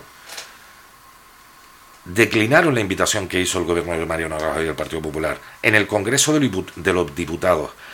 Con lo cual es que no existe mm, razones para que se den las condiciones del indulto. No existe ningún, ningún motivo. Y de cara a la ciudadanía está, estamos dando un reflejo de que el Poder Judicial no sirve para nada, le estamos pegando una patada directamente al Poder Judicial, a los órganos judiciales, y eso no me parece coherente por parte de un gobierno democrático. ¿Cómo lo ve Artemi desde el Partido Socialista? Hombre, lo veo totalmente diferente a las posturas que se han planteado, obviamente, en, este, en esta tertulia. ¿no? Yo quisiera hacer una pequeña introducción para matizar que los indultos, los indultos son una herramienta del Estado de Derecho, una herramienta que recoge la Constitución en su artículo 62 y que están regulados por la ley de 18 de junio de 1870.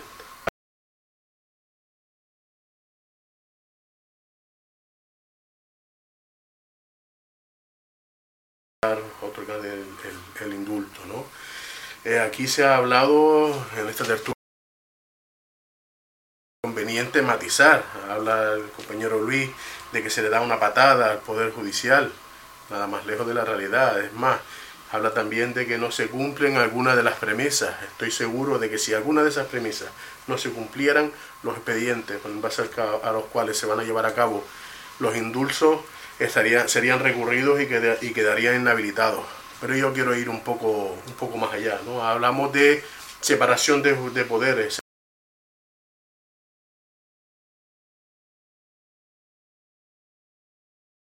Eh, la, actuación que ha tenido el Poder Judicial, consideramos del Partido Socialista, consideró contrario.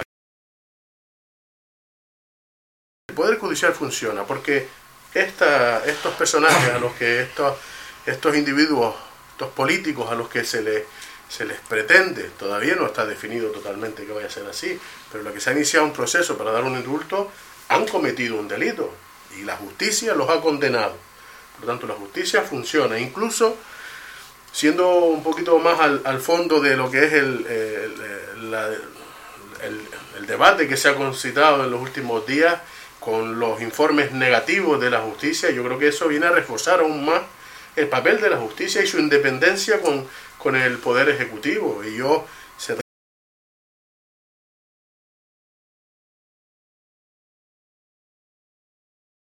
y también malversación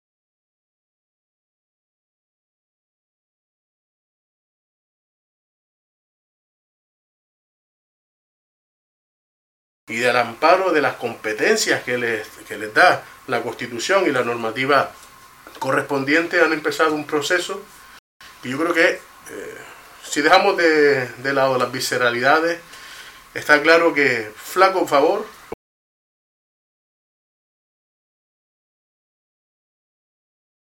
claro, eh, flaco favor se hace si mantenemos a estas personas en, en la cárcel y los convertimos en unos mártires políticos. Y me estoy poniendo del otro lado de la, de- de- de- del, del partido. ¿no? Todo lo que vea, todo lo que sea, trabajar por la convivencia, por la concordia, por el diálogo.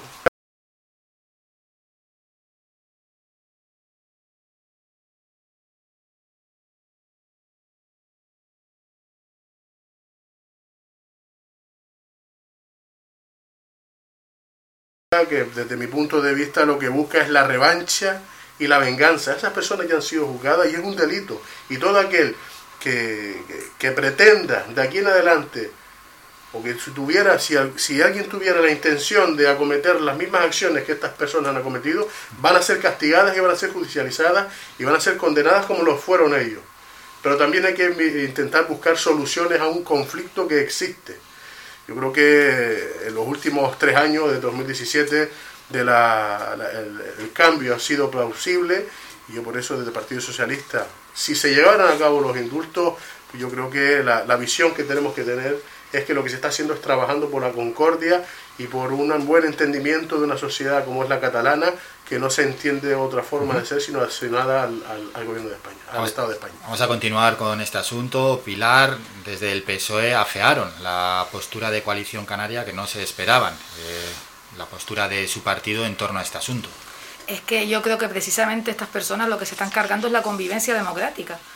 No, mm, a ver, el este, lo que ha hecho el Supremo eh, ya ha dictado una sentencia, no es vinculante, pero ya ha dictado una sentencia. Si de realmente lo que está haciendo Pedro Sánchez es intentando seguir en el gobierno. Esto es parte de, pues, su estrategia de seguir porque necesita de estas personas pues para, para poder continuar pero realmente eh, que ahora tenga que haber una o sea solucionar esto por una convivencia en Cataluña entonces qué hace es que la palabra indulto hasta ahora por supuesto está en el artículo 62 de la Constitución pero se ejercía eh, en otros en otros casos que estamos más acostumbrados no en casos así tan políticos. Creo que solamente se ha hecho uno en alguno en, en otros años anteriores. Pero eh, estamos hablando de algo que me parece que porque para crear una convivencia se haya que, hacer un indulto a personas que siguen, es que ellos son los que han dicho que no van a arrepentir, o sea, que no consideran que tengan que arrepentirse. Entonces, eh, si realmente Pedro Sánchez va a hacer caso, como dice Artemi, a realmente lo, lo que ha puesto el Supremo, pues en principio debería ser un no. Entonces vamos a ver qué va a pasar, pero por lo que se dice, por, o sea, por lo que le está expresando, está por encima la, el... Eh, es que también eh, esto se va a volver a repetir, porque si no se arrepienten, ellos van a seguir luchando para, para, para cargarse esa convivencia democrática que hay actualmente. ¿Y Luis Rodríguez? Eh, eh, vamos a ver, Artemi, eh, el indulto es una herramienta del Estado Social y Democrático de Derecho. En eso no podrás negar que ese indulto se tiene que dar cumpliendo unas premisas. Y dentro de esas premisas, la Fiscalía ha dicho no.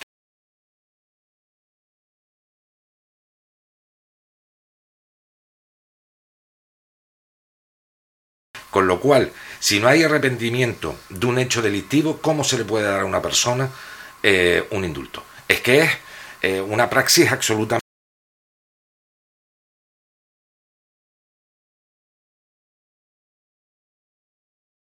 Perfecto, eso, pero eso se debe hacer desde los dos lados. ¿vale? Y nosotros hemos este, eh,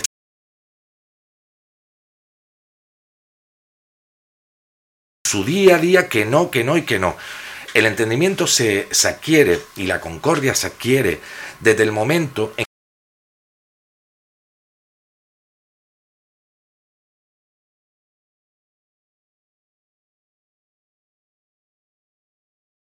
no son ellos solos. Ustedes son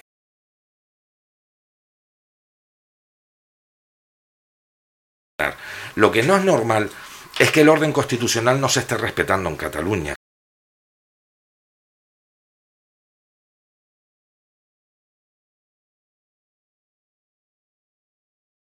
Es decir, ellos han enrocado en un sistema que no llega a una solución final. El Estado ha tendido unos puentes, pero esos puentes no pueden pasar por un indulto si no existen las premisas anteriores. El juego de la política está muy bien, pero en el juego de la política tiene que haber dos partes en este conflicto. Y una de las partes no cede. Es sí o sí. Y así no va a haber nunca entendimiento. Cuando nosotros estuvimos en este país, en el año 75, hubo un conflicto muy grande. Todas las fuerzas políticas llegaron a un entendimiento. Todas, Partido Comunista de España, Partido Socialista, te estoy hablando de fuerzas políticas que estaban ilegalizadas, no estaban en, no se podían presentar en ningún, a ninguna elecciones en este país, ni podían entrar incluso muchas de, de, esas personas al país. Se llegó a un entendimiento común. Y gracias a eso pudimos hablar de una constitución en el año 78. Hoy en día esas personas lo que quieren es romper, a costa de lo que sea. Romper a costa de la convivencia que ha existido en este país. Y el presidente del gobierno no puede hacer ese tipo de actuaciones. Es decir, que cumpla con lo que le están diciendo los informes del Supremo y de la Fiscalía. Y sobre todo, si no hay arrepentimiento, me parece inaudito. Y solamente tiene una finalidad, seguir en el gobierno. Es lo único que persigue. Sí, yo creo que la, postura del, del, Partido Popular, de la derecha de este país, yo creo que ha sido manifiesta durante toda la legislatura, ¿no? Para, para el Partido Popular era ilegítima la moción de censura que presentó Pedro Sánchez, para el Partido Popular ha sido ilegítimo el pacto que ha establecido el Partido Socialista con, con las fuerzas democráticas que están en el, en el Parlamento, que para el Partido Popular fue ilegítimo o cuestionó y se enfrentó incluso en cosas tan esenciales como fueron el estado de alarma o la más reciente crisis eh, fronteriza que hemos tenido con Marruecos. O sea, en definitiva, el Partido Popular todo lo, lo utiliza para atacar al, al, gobierno de Pedro Sánchez, incluso lo hemos escuchado en el debate de hoy por parte de Luis. O sea, esto lo único, según Luis, lo único que se busca con esta actuación es perdurar, también lo ha dicho la compañera Pilar, Pedro Sánchez perdurar en, en, el, gobierno de, de, España. Yo creo que eh, simpli, sim, simpli, llegar a lo más simple, de pensar que eso es lo que mueve a un gobierno como el de la nación, a un presidente del gobierno, yo creo que es yo creo que radicalizar el pensamiento. Eh, aquí dicen que esta, este colectivo, en este caso los independentistas catalanes, eh, tienen la intención, decía Pilar, de no cumplir la constitución. Si no cumplen la constitución, si no cumplen la ley, serán judicializados y, y, y volverán a ser condenados. Eh, Luis, yo creo que es un poco demagógico la postura No, que está es una, es una decisión muy complicada. O sea, eso no se nos puede otorgar a nadie. Pero te pongo un ejemplo. O sea, ahora mismo, ahora mismo estamos, estamos para ellos, no para el resto de la sociedad, pero para los independentistas catalanes, estamos martirizando a una serie de, de, de políticos que los representan. No es la opinión que tenemos el resto de la sociedad. No es así, pero ¿qué es mejor para desde posturas totalmente discrepantes? Por supuesto que ellos dicen que están enrocados en la defensa de, de- lo que ellos consideran que es su derecho de independencia. Por supuesto ahí estará la constitución para marcar las líneas rojas que no se pueden cruzar. Pero yo creo que las herramientas del Estado de Derecho están para, para trabajar y utilizarlas. Al- Alegabas el, el, el clima Cumpliendo que unas se... condiciones, ¿no? Por supuesto, alegabas, Y como no te se digo, cumplen. el clima que hubo en el año 75 entre todas las fuerzas políticas. Y ahora hago una reflexión. ¿Considera que es el mismo clima que hay a día de hoy entre las fuerzas, sobre todo la derecha y la ultraderecha, y el apoyo que está viendo al gobierno? Yo me anticipo a decir que no.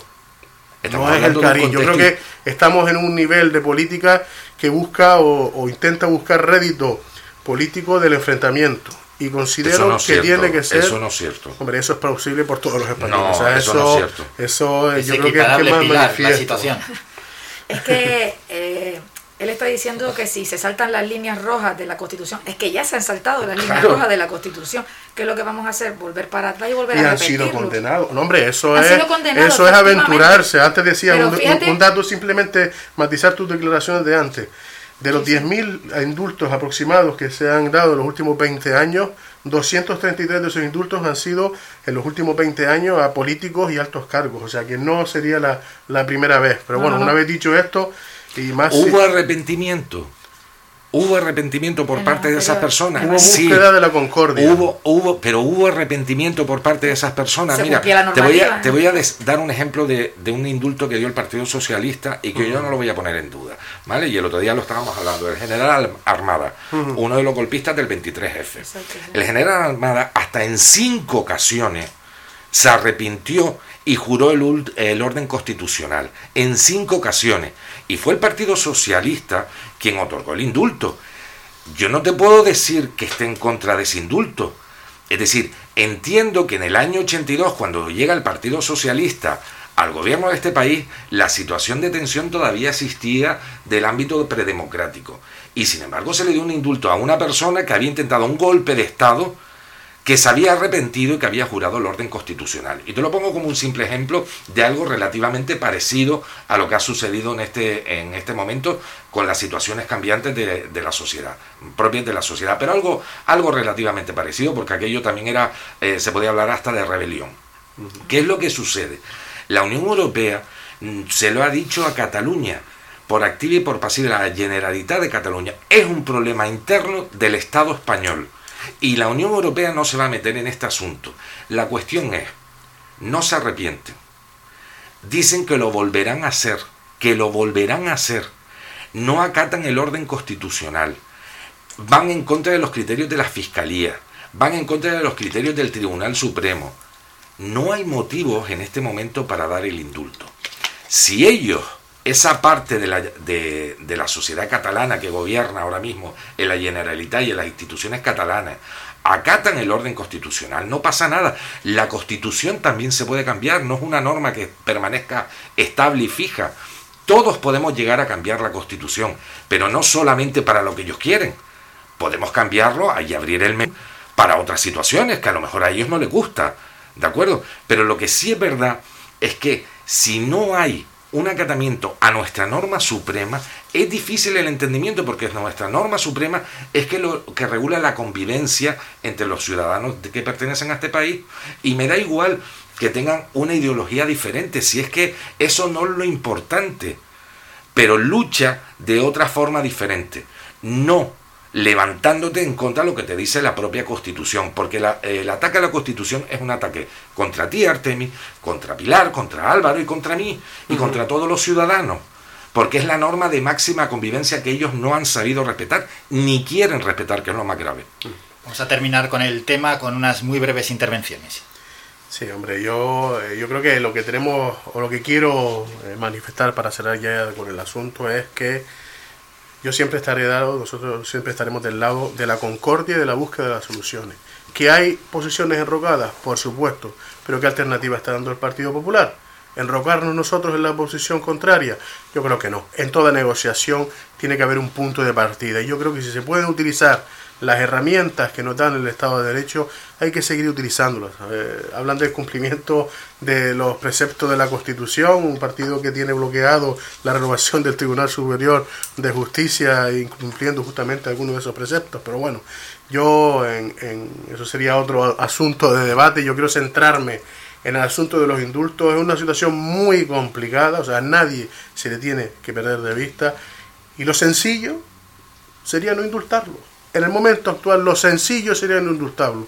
No indultarlo. Ahora, hay que hacer una reflexión.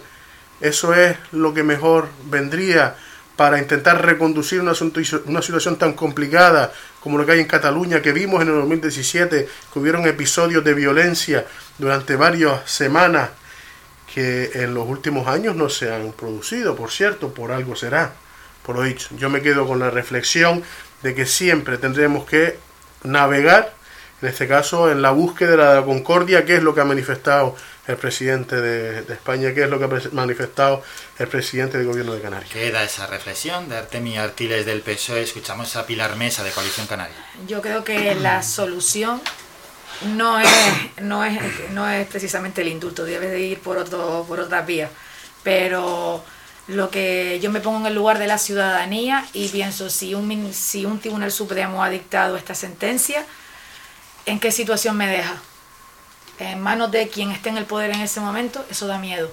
Entonces, creo que no es la solución el indulto, creo que no toca y creo que mm, si fuera a lo mejor en, otro, en, otra vertiente, pero en este creo que no, no corresponde y que, la, y que por supuesto hay que intentar llegar a un diálogo y llegar a un acuerdo, pero creo que no es, no es la solución el indulto. Pilar Mesa de Coalición y Luis Rodríguez del Partido Popular. Eh, la palabra concordia que tanto ha utilizado Artemi en base a lo que ha dicho el presidente del gobierno, Pedro Sánchez, mire, eh, lo primero es con el respeto a la Constitución.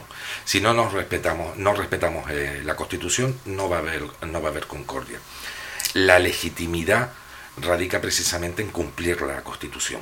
Es decir, nuestra norma suprema básica en nuestro ordenamiento jurídico, con lo cual no está existiendo y la concordia que tú buscas es para unos sí, pero para otros no. Es decir, tú buscas una concordia para un sector de la población catalana, para la no para, perdón, un sector de la, de la sociedad catalana que la no, mitad. Es, no es todo. Bueno, eso eso está por ver. Eh, si es la mitad, no está por. Eh, es la mitad, ¿de acuerdo? Porque eh, según do, dónde nos vayamos, porque si te vas a basar en los datos de las últimas elecciones autonómicas de Cataluña, también te puedo decir que hubo un 25% menos de votación. votó nada más que el 52%, el, el, la menor de toda la historia en unas elecciones autonómicas catalanas.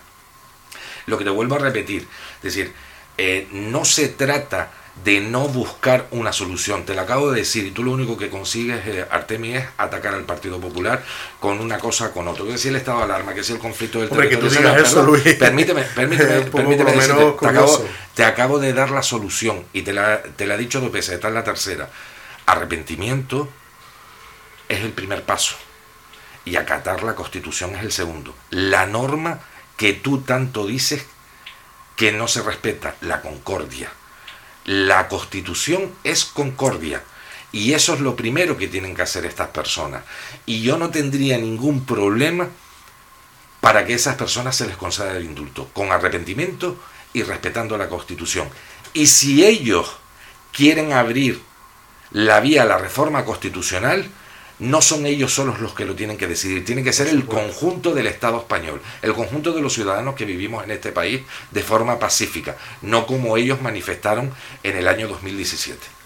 Nos vamos a ir a publicidad y a la vuelta regresamos para concluir con la tertulia, aunque antes de concluir les voy a preguntar a los tertulianos por el nivel de preocupación que ellos tienen en cuanto al aumento de la llegada de inmigrantes en las últimas fechas procedentes de África para conocer cuál es su nivel de preocupación. Brevísimo descanso.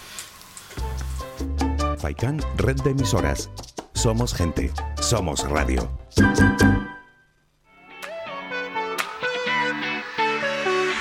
Lo mejor del mar está en la pescadería de pescadores de Arguineguín, abierto de martes a viernes de 8 a 3 de la tarde y los sábados de 8 a 4 de la tarde. Domingos y lunes cerrado por descanso del personal. Aparcamiento gratuito para todos nuestros clientes. Realizamos reparto a domicilio en Arguineguín y en el resto del municipio de Mogán los miércoles y los viernes en Maspalomas.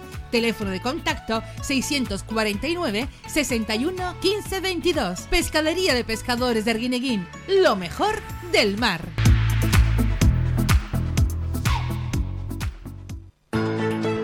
Germán Medina da un paso hacia el futuro. Tu ferretería de siempre, donde te damos el mejor servicio, ahora incluye una gran superficie, donde encontrarás todos los materiales para tu hogar en un área de más de 1100 metros cuadrados de autoservicio. Se acabaron las esperas. Ven y llévate lo que necesites sin colas. Y te lo ponemos muy fácil con nuestro nuevo aparcamiento frente a la tienda, en la calle Jara número 11. Abrimos nuestras puertas próximamente. Tu ferretería de siempre, ahora es el gran centro Germán Medina.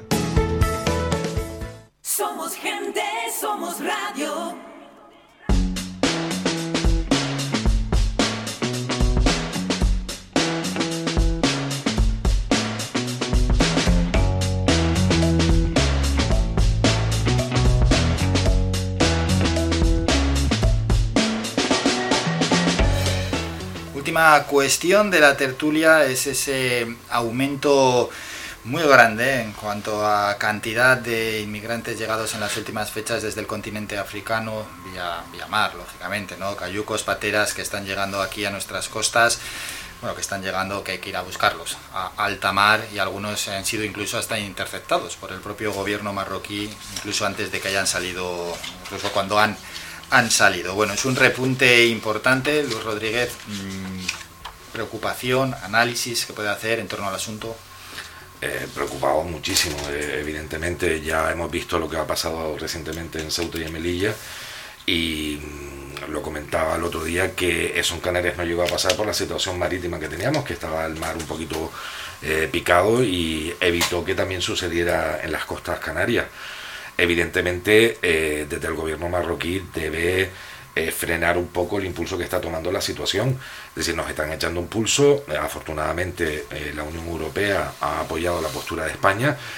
También he sido crítico con la postura de González Laya, con la situación de la entrada a través de un, del líder del Frente Polisario, Gali, con pasaporte falso. Es decir, no podemos tensionar la, las relaciones bilaterales con Marruecos. Sin embargo, Marruecos no puede utilizar a personas de una forma absolutamente antihumana, eh, antisocial y degradante para como, como persona, eh, enviar pateras de una forma constante, eh, el asalto a las vallas y demás. Creo que la situación de Marruecos debe reconducirlo.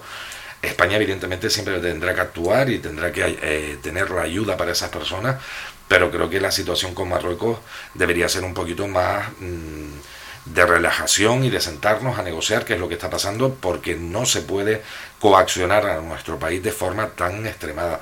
En este momento yo simplemente lo único que digo es que el Partido Popular va a, apoyar siempre las decisiones del gobierno, pero que sean unas decisiones coherentes y que no tense las relaciones diplomáticas con un país que es vecino nuestro, tenemos mm, territorios y que es una situación francamente preocupante. Y por otro lado, me preocupa hoy la situación que he estado leyendo, que los puestos fronterizos en distintos puntos del norte de África estén pidiendo mayor apoyo de las Fuerzas Armadas Españolas y del Ministerio Interior ante posibles situaciones que se vuelvan a producir, porque Marruecos no ha, no ha dejado de tensionar este, este conflicto, ha ido a más y sobre todo porque Marruecos se siente fuerte con, fuerte con el apoyo que ha tenido Estados Unidos. Pero al final, desgraciadamente, quien pierden son los ciudadanos marroquíes y esas personas que todos los días se están jugando la vida ¿eh? por un, carácter político de, de, Marruecos. ¿Cómo lo ves, Artemi? Sí, coincido. Hay veces que cuando lo, cuando coincido lo matizamos. Por supuesto que coincidamos con Luis. Después de la tertulia hablamos a veces también. ¿eh? que nadie piense que... Pero está claro que es inaceptable que se utilice un drama, porque es que estamos mezclando dos aspectos. Hablamos empezaba la conversación hablando de, de, migración, o sea, el tema que estamos debatiendo es migración, pero es que se cruza directamente con, con las relaciones internacionales con Marruecos. Es inaceptable que se utilice un drama como el de la migración, esas personas que, como bien decía Luis, se están buscando la vida, para intentar chantajear, presionar, pongámosles el calificativo que quedamos eh, unos gobiernos con otros, para que eh, están pretendiendo que se define una postura del Estado español con respecto, en este caso, al, al Polisario, al, al Sáhara, eh, y para, como preámbulo de esa decisión, pues ocurre lo que ocurrió en, el norte de, de, África y el, avalancha de, de, migrantes que tuvimos y lo que es más grave, principalmente de menores que entraron en, en, tierra, en tierra español. ¿no? Yo discrepo eso, en este caso sí, con, con Luis, de que se pudiera establecer una similitud con, entre la pasarela del norte de África y la pasarela del Atlántico Canaria, de las pateras, justamente el reponte, que es el tema el que, con el que se pensaba este punto del debate que hemos tenido en, la, en las últimas semanas, en los últimos meses de la migración, justamente son migrantes que probablemente, porque esto no está definido, salgan de las costas de Marruecos, pero su procedencia son de países eh, de centroafricanos, de la África, de la África negra. De todas formas, yo creo que eh, se ha trabajado, Eh, hay veces que hay que hacer autocrítica, se ha trabajado no a la velocidad que hubiéramos querido, pero sí con el fin último, que es en establecer un protocolo y un sistema de acogida de estos migrantes que llegan a nuestras costas. Y hablo ya de la parte canaria principalmente, sin, sin olvidar por supuesto la parte de, de Ceuta y Melilla. Pero por, por lo menos en Canarias el protocolo se ha trabajado en él, tenemos puntos de acogida. Empezábamos la tertulia preguntándome por el municipio de Mogán. Justamente antes de salir para acá, te lo comentaba fuera de antena, venía entrando el Salvamar y estaba establecido el dispositivo en el puerto de Arineguí. Un dispositivo que de unos meses acá es simplemente provisional. Llega la, la Salvamar, descarga los, los migrantes, los atiende la Cruz Roja en unas carpas eh, provisionales y una vez está realizado todo el protocolo, en, en, en transporte se lo llevan a los puntos de acogida. Eso no ocurrió a finales del año pasado, por lo menos es una, es una buena noticia que estén caminando en los protocolos, estén caminando las inversiones en puntos de acogida que inicialmente fueron, no eran todo lo, lo, lo, lo vamos a llamarlo así, que, que debieran, como el de Tenerife, como el de, como el de Gran Canaria eh, 50, pero yo creo que se ha ido trabajando, hay que reforzar, condenar la actitud de Marruecos para con España, pero sin perder de vista de que ese país africano debe ser, por cercanía y por relaciones internacionales, debe ser un, un, un- país amigo. Y en eso tenemos que seguir trabajando para limar las asperezas que se han producido a nivel internacional. Y Pilar Mesa desde Coalición Canaria. como Creemos veis que, es que se- hay que intentar llegar a un entendimiento y como bien decían los compañeros, porque lo que se está jugando aquí es la vida de las personas, sigue siendo un drama humano. Lo que pasó desde la ciudadanía se vio un poco que lo que pasó en Ceuta y Melilla fue, fue muy grave y donde se vieron los pues cosas que aquí llegan las pateras, pero creo que las imágenes que se vieron fueron bastante bastante fuertes, sobre todo con bebés y, y con niños nadando y niños solos. Pero realmente parece que lo que sí sorprendió fue que, que hubo, que el presidente de gobierno cambió agenda, fue para allá, para Ceuta, o sea, hubo como una implicación más rápida a la hora de que lo que nos estaba pasando aquí, que estuvimos esperando que viniera el, el ministro y parece como si no fuera tan problemático. Allí pasó un, di- un día en concreto, parece que se movilizó más el Estado en este caso, cuando nosotros ya lo llevamos arrastrando desde el año pasado, bueno, mucho tiempo. Entonces, creemos que es verdad que siguen llegando ahora pateras y que ya no y sigue pasando lo de Arguineguín, también no han llegado, están llegando como en, en el tiempo, no, no es como antes que llegaban más gente a la, a la vez, ¿no? más pateras a la vez. Pero sí es verdad que lo que sigue faltando aquí, que el gobierno se ponga las pilas y que le busquemos una solución a esto de, de la inmigración. ¿Alguien quiere dejar algún apunte más sobre el asunto? Yo creo simplemente que la crisis migratoria que existe en este momento se debe a los errores en política internacional del gobierno central.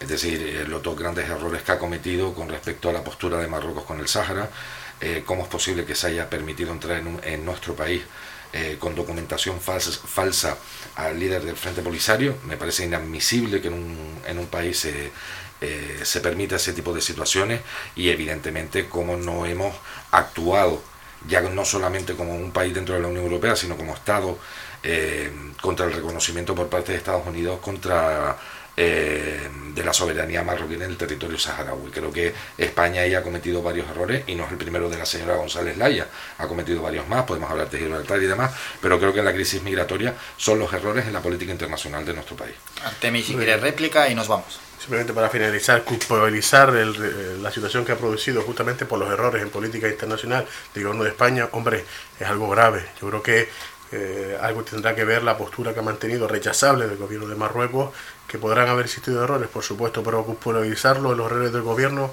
no me sorprende porque es la, política habitual que hace el Partido Popular de lanzar todo al, gobierno, pero yo creo que debería ser un poquito más consensuado. Tenemos que seguir trabajando, limar las asperezas, por mucho que nos chirríe también con Marruecos, lo decíamos con los indultos, con los catalanes, pero con Marruecos, y por mucho que nos chirríe, tenemos que limarlo, porque a fin de, cueva estamos, eh, a fin de cuentas estamos supeditados a seguir manteniendo buenas relaciones con Entonces ellos es el normal que entre el líder del Frente Polisario a escondidas con documentación falsa, que venga un, un avión de Argelia que lo echen para atrás por falta de coordinación. Eso lo podríamos debatir Sí, con más tiempo. Yo creo bueno, que sacarlo ahora en el eh, último momento del eh, debate eh, ahí viene es el error, puede ser el cuestionable, pero un error desde tu punto de vista. Puede ser cuestionable. Yo lo veo más como una actividad humanitaria que estamos a una paciente No de COVID. otro país podríamos de la Unión haber Europea eh, podría- facilitar eso es política internacional o política dentro de la Unión Europea, es decir, a lo mejor no con Francia por los, por los intereses que tiene el propio Pero país, probablemente a si hubiera mejor sido Italia otro país hubieran tenido el o- apoyo de la o- oposición, que es lo que no, no ocurre en España. Pero por el bueno. error cometido y haber evitado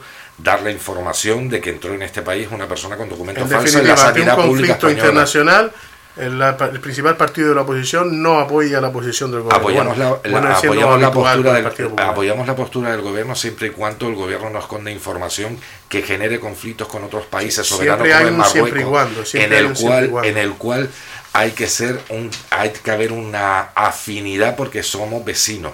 Entonces creo que no podemos eh, tensionar ese conflicto con nuestros propios vecinos. Bueno, cerramos estando de acuerdo. También coincido contigo que tiene que haber una eliminación de aspereza con los vecinos. Y así nos vamos. Artemio Artiles del PSOE, gracias por estos minutos. De nada, muchas gracias a todos. Pilar Mesa, Coalición Canaria, muchas gracias, gracias. también por su presencia. Y Luis Rodrigo del Partido Popular, gracias también por su presencia. Muchas gracias. Buen fin de semana a todos.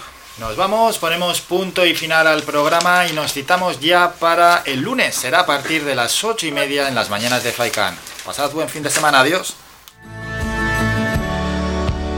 Ha escuchado Las Mañanas de Faicán con Álvaro Fernández. Le esperamos de lunes a viernes de ocho y media a once y media.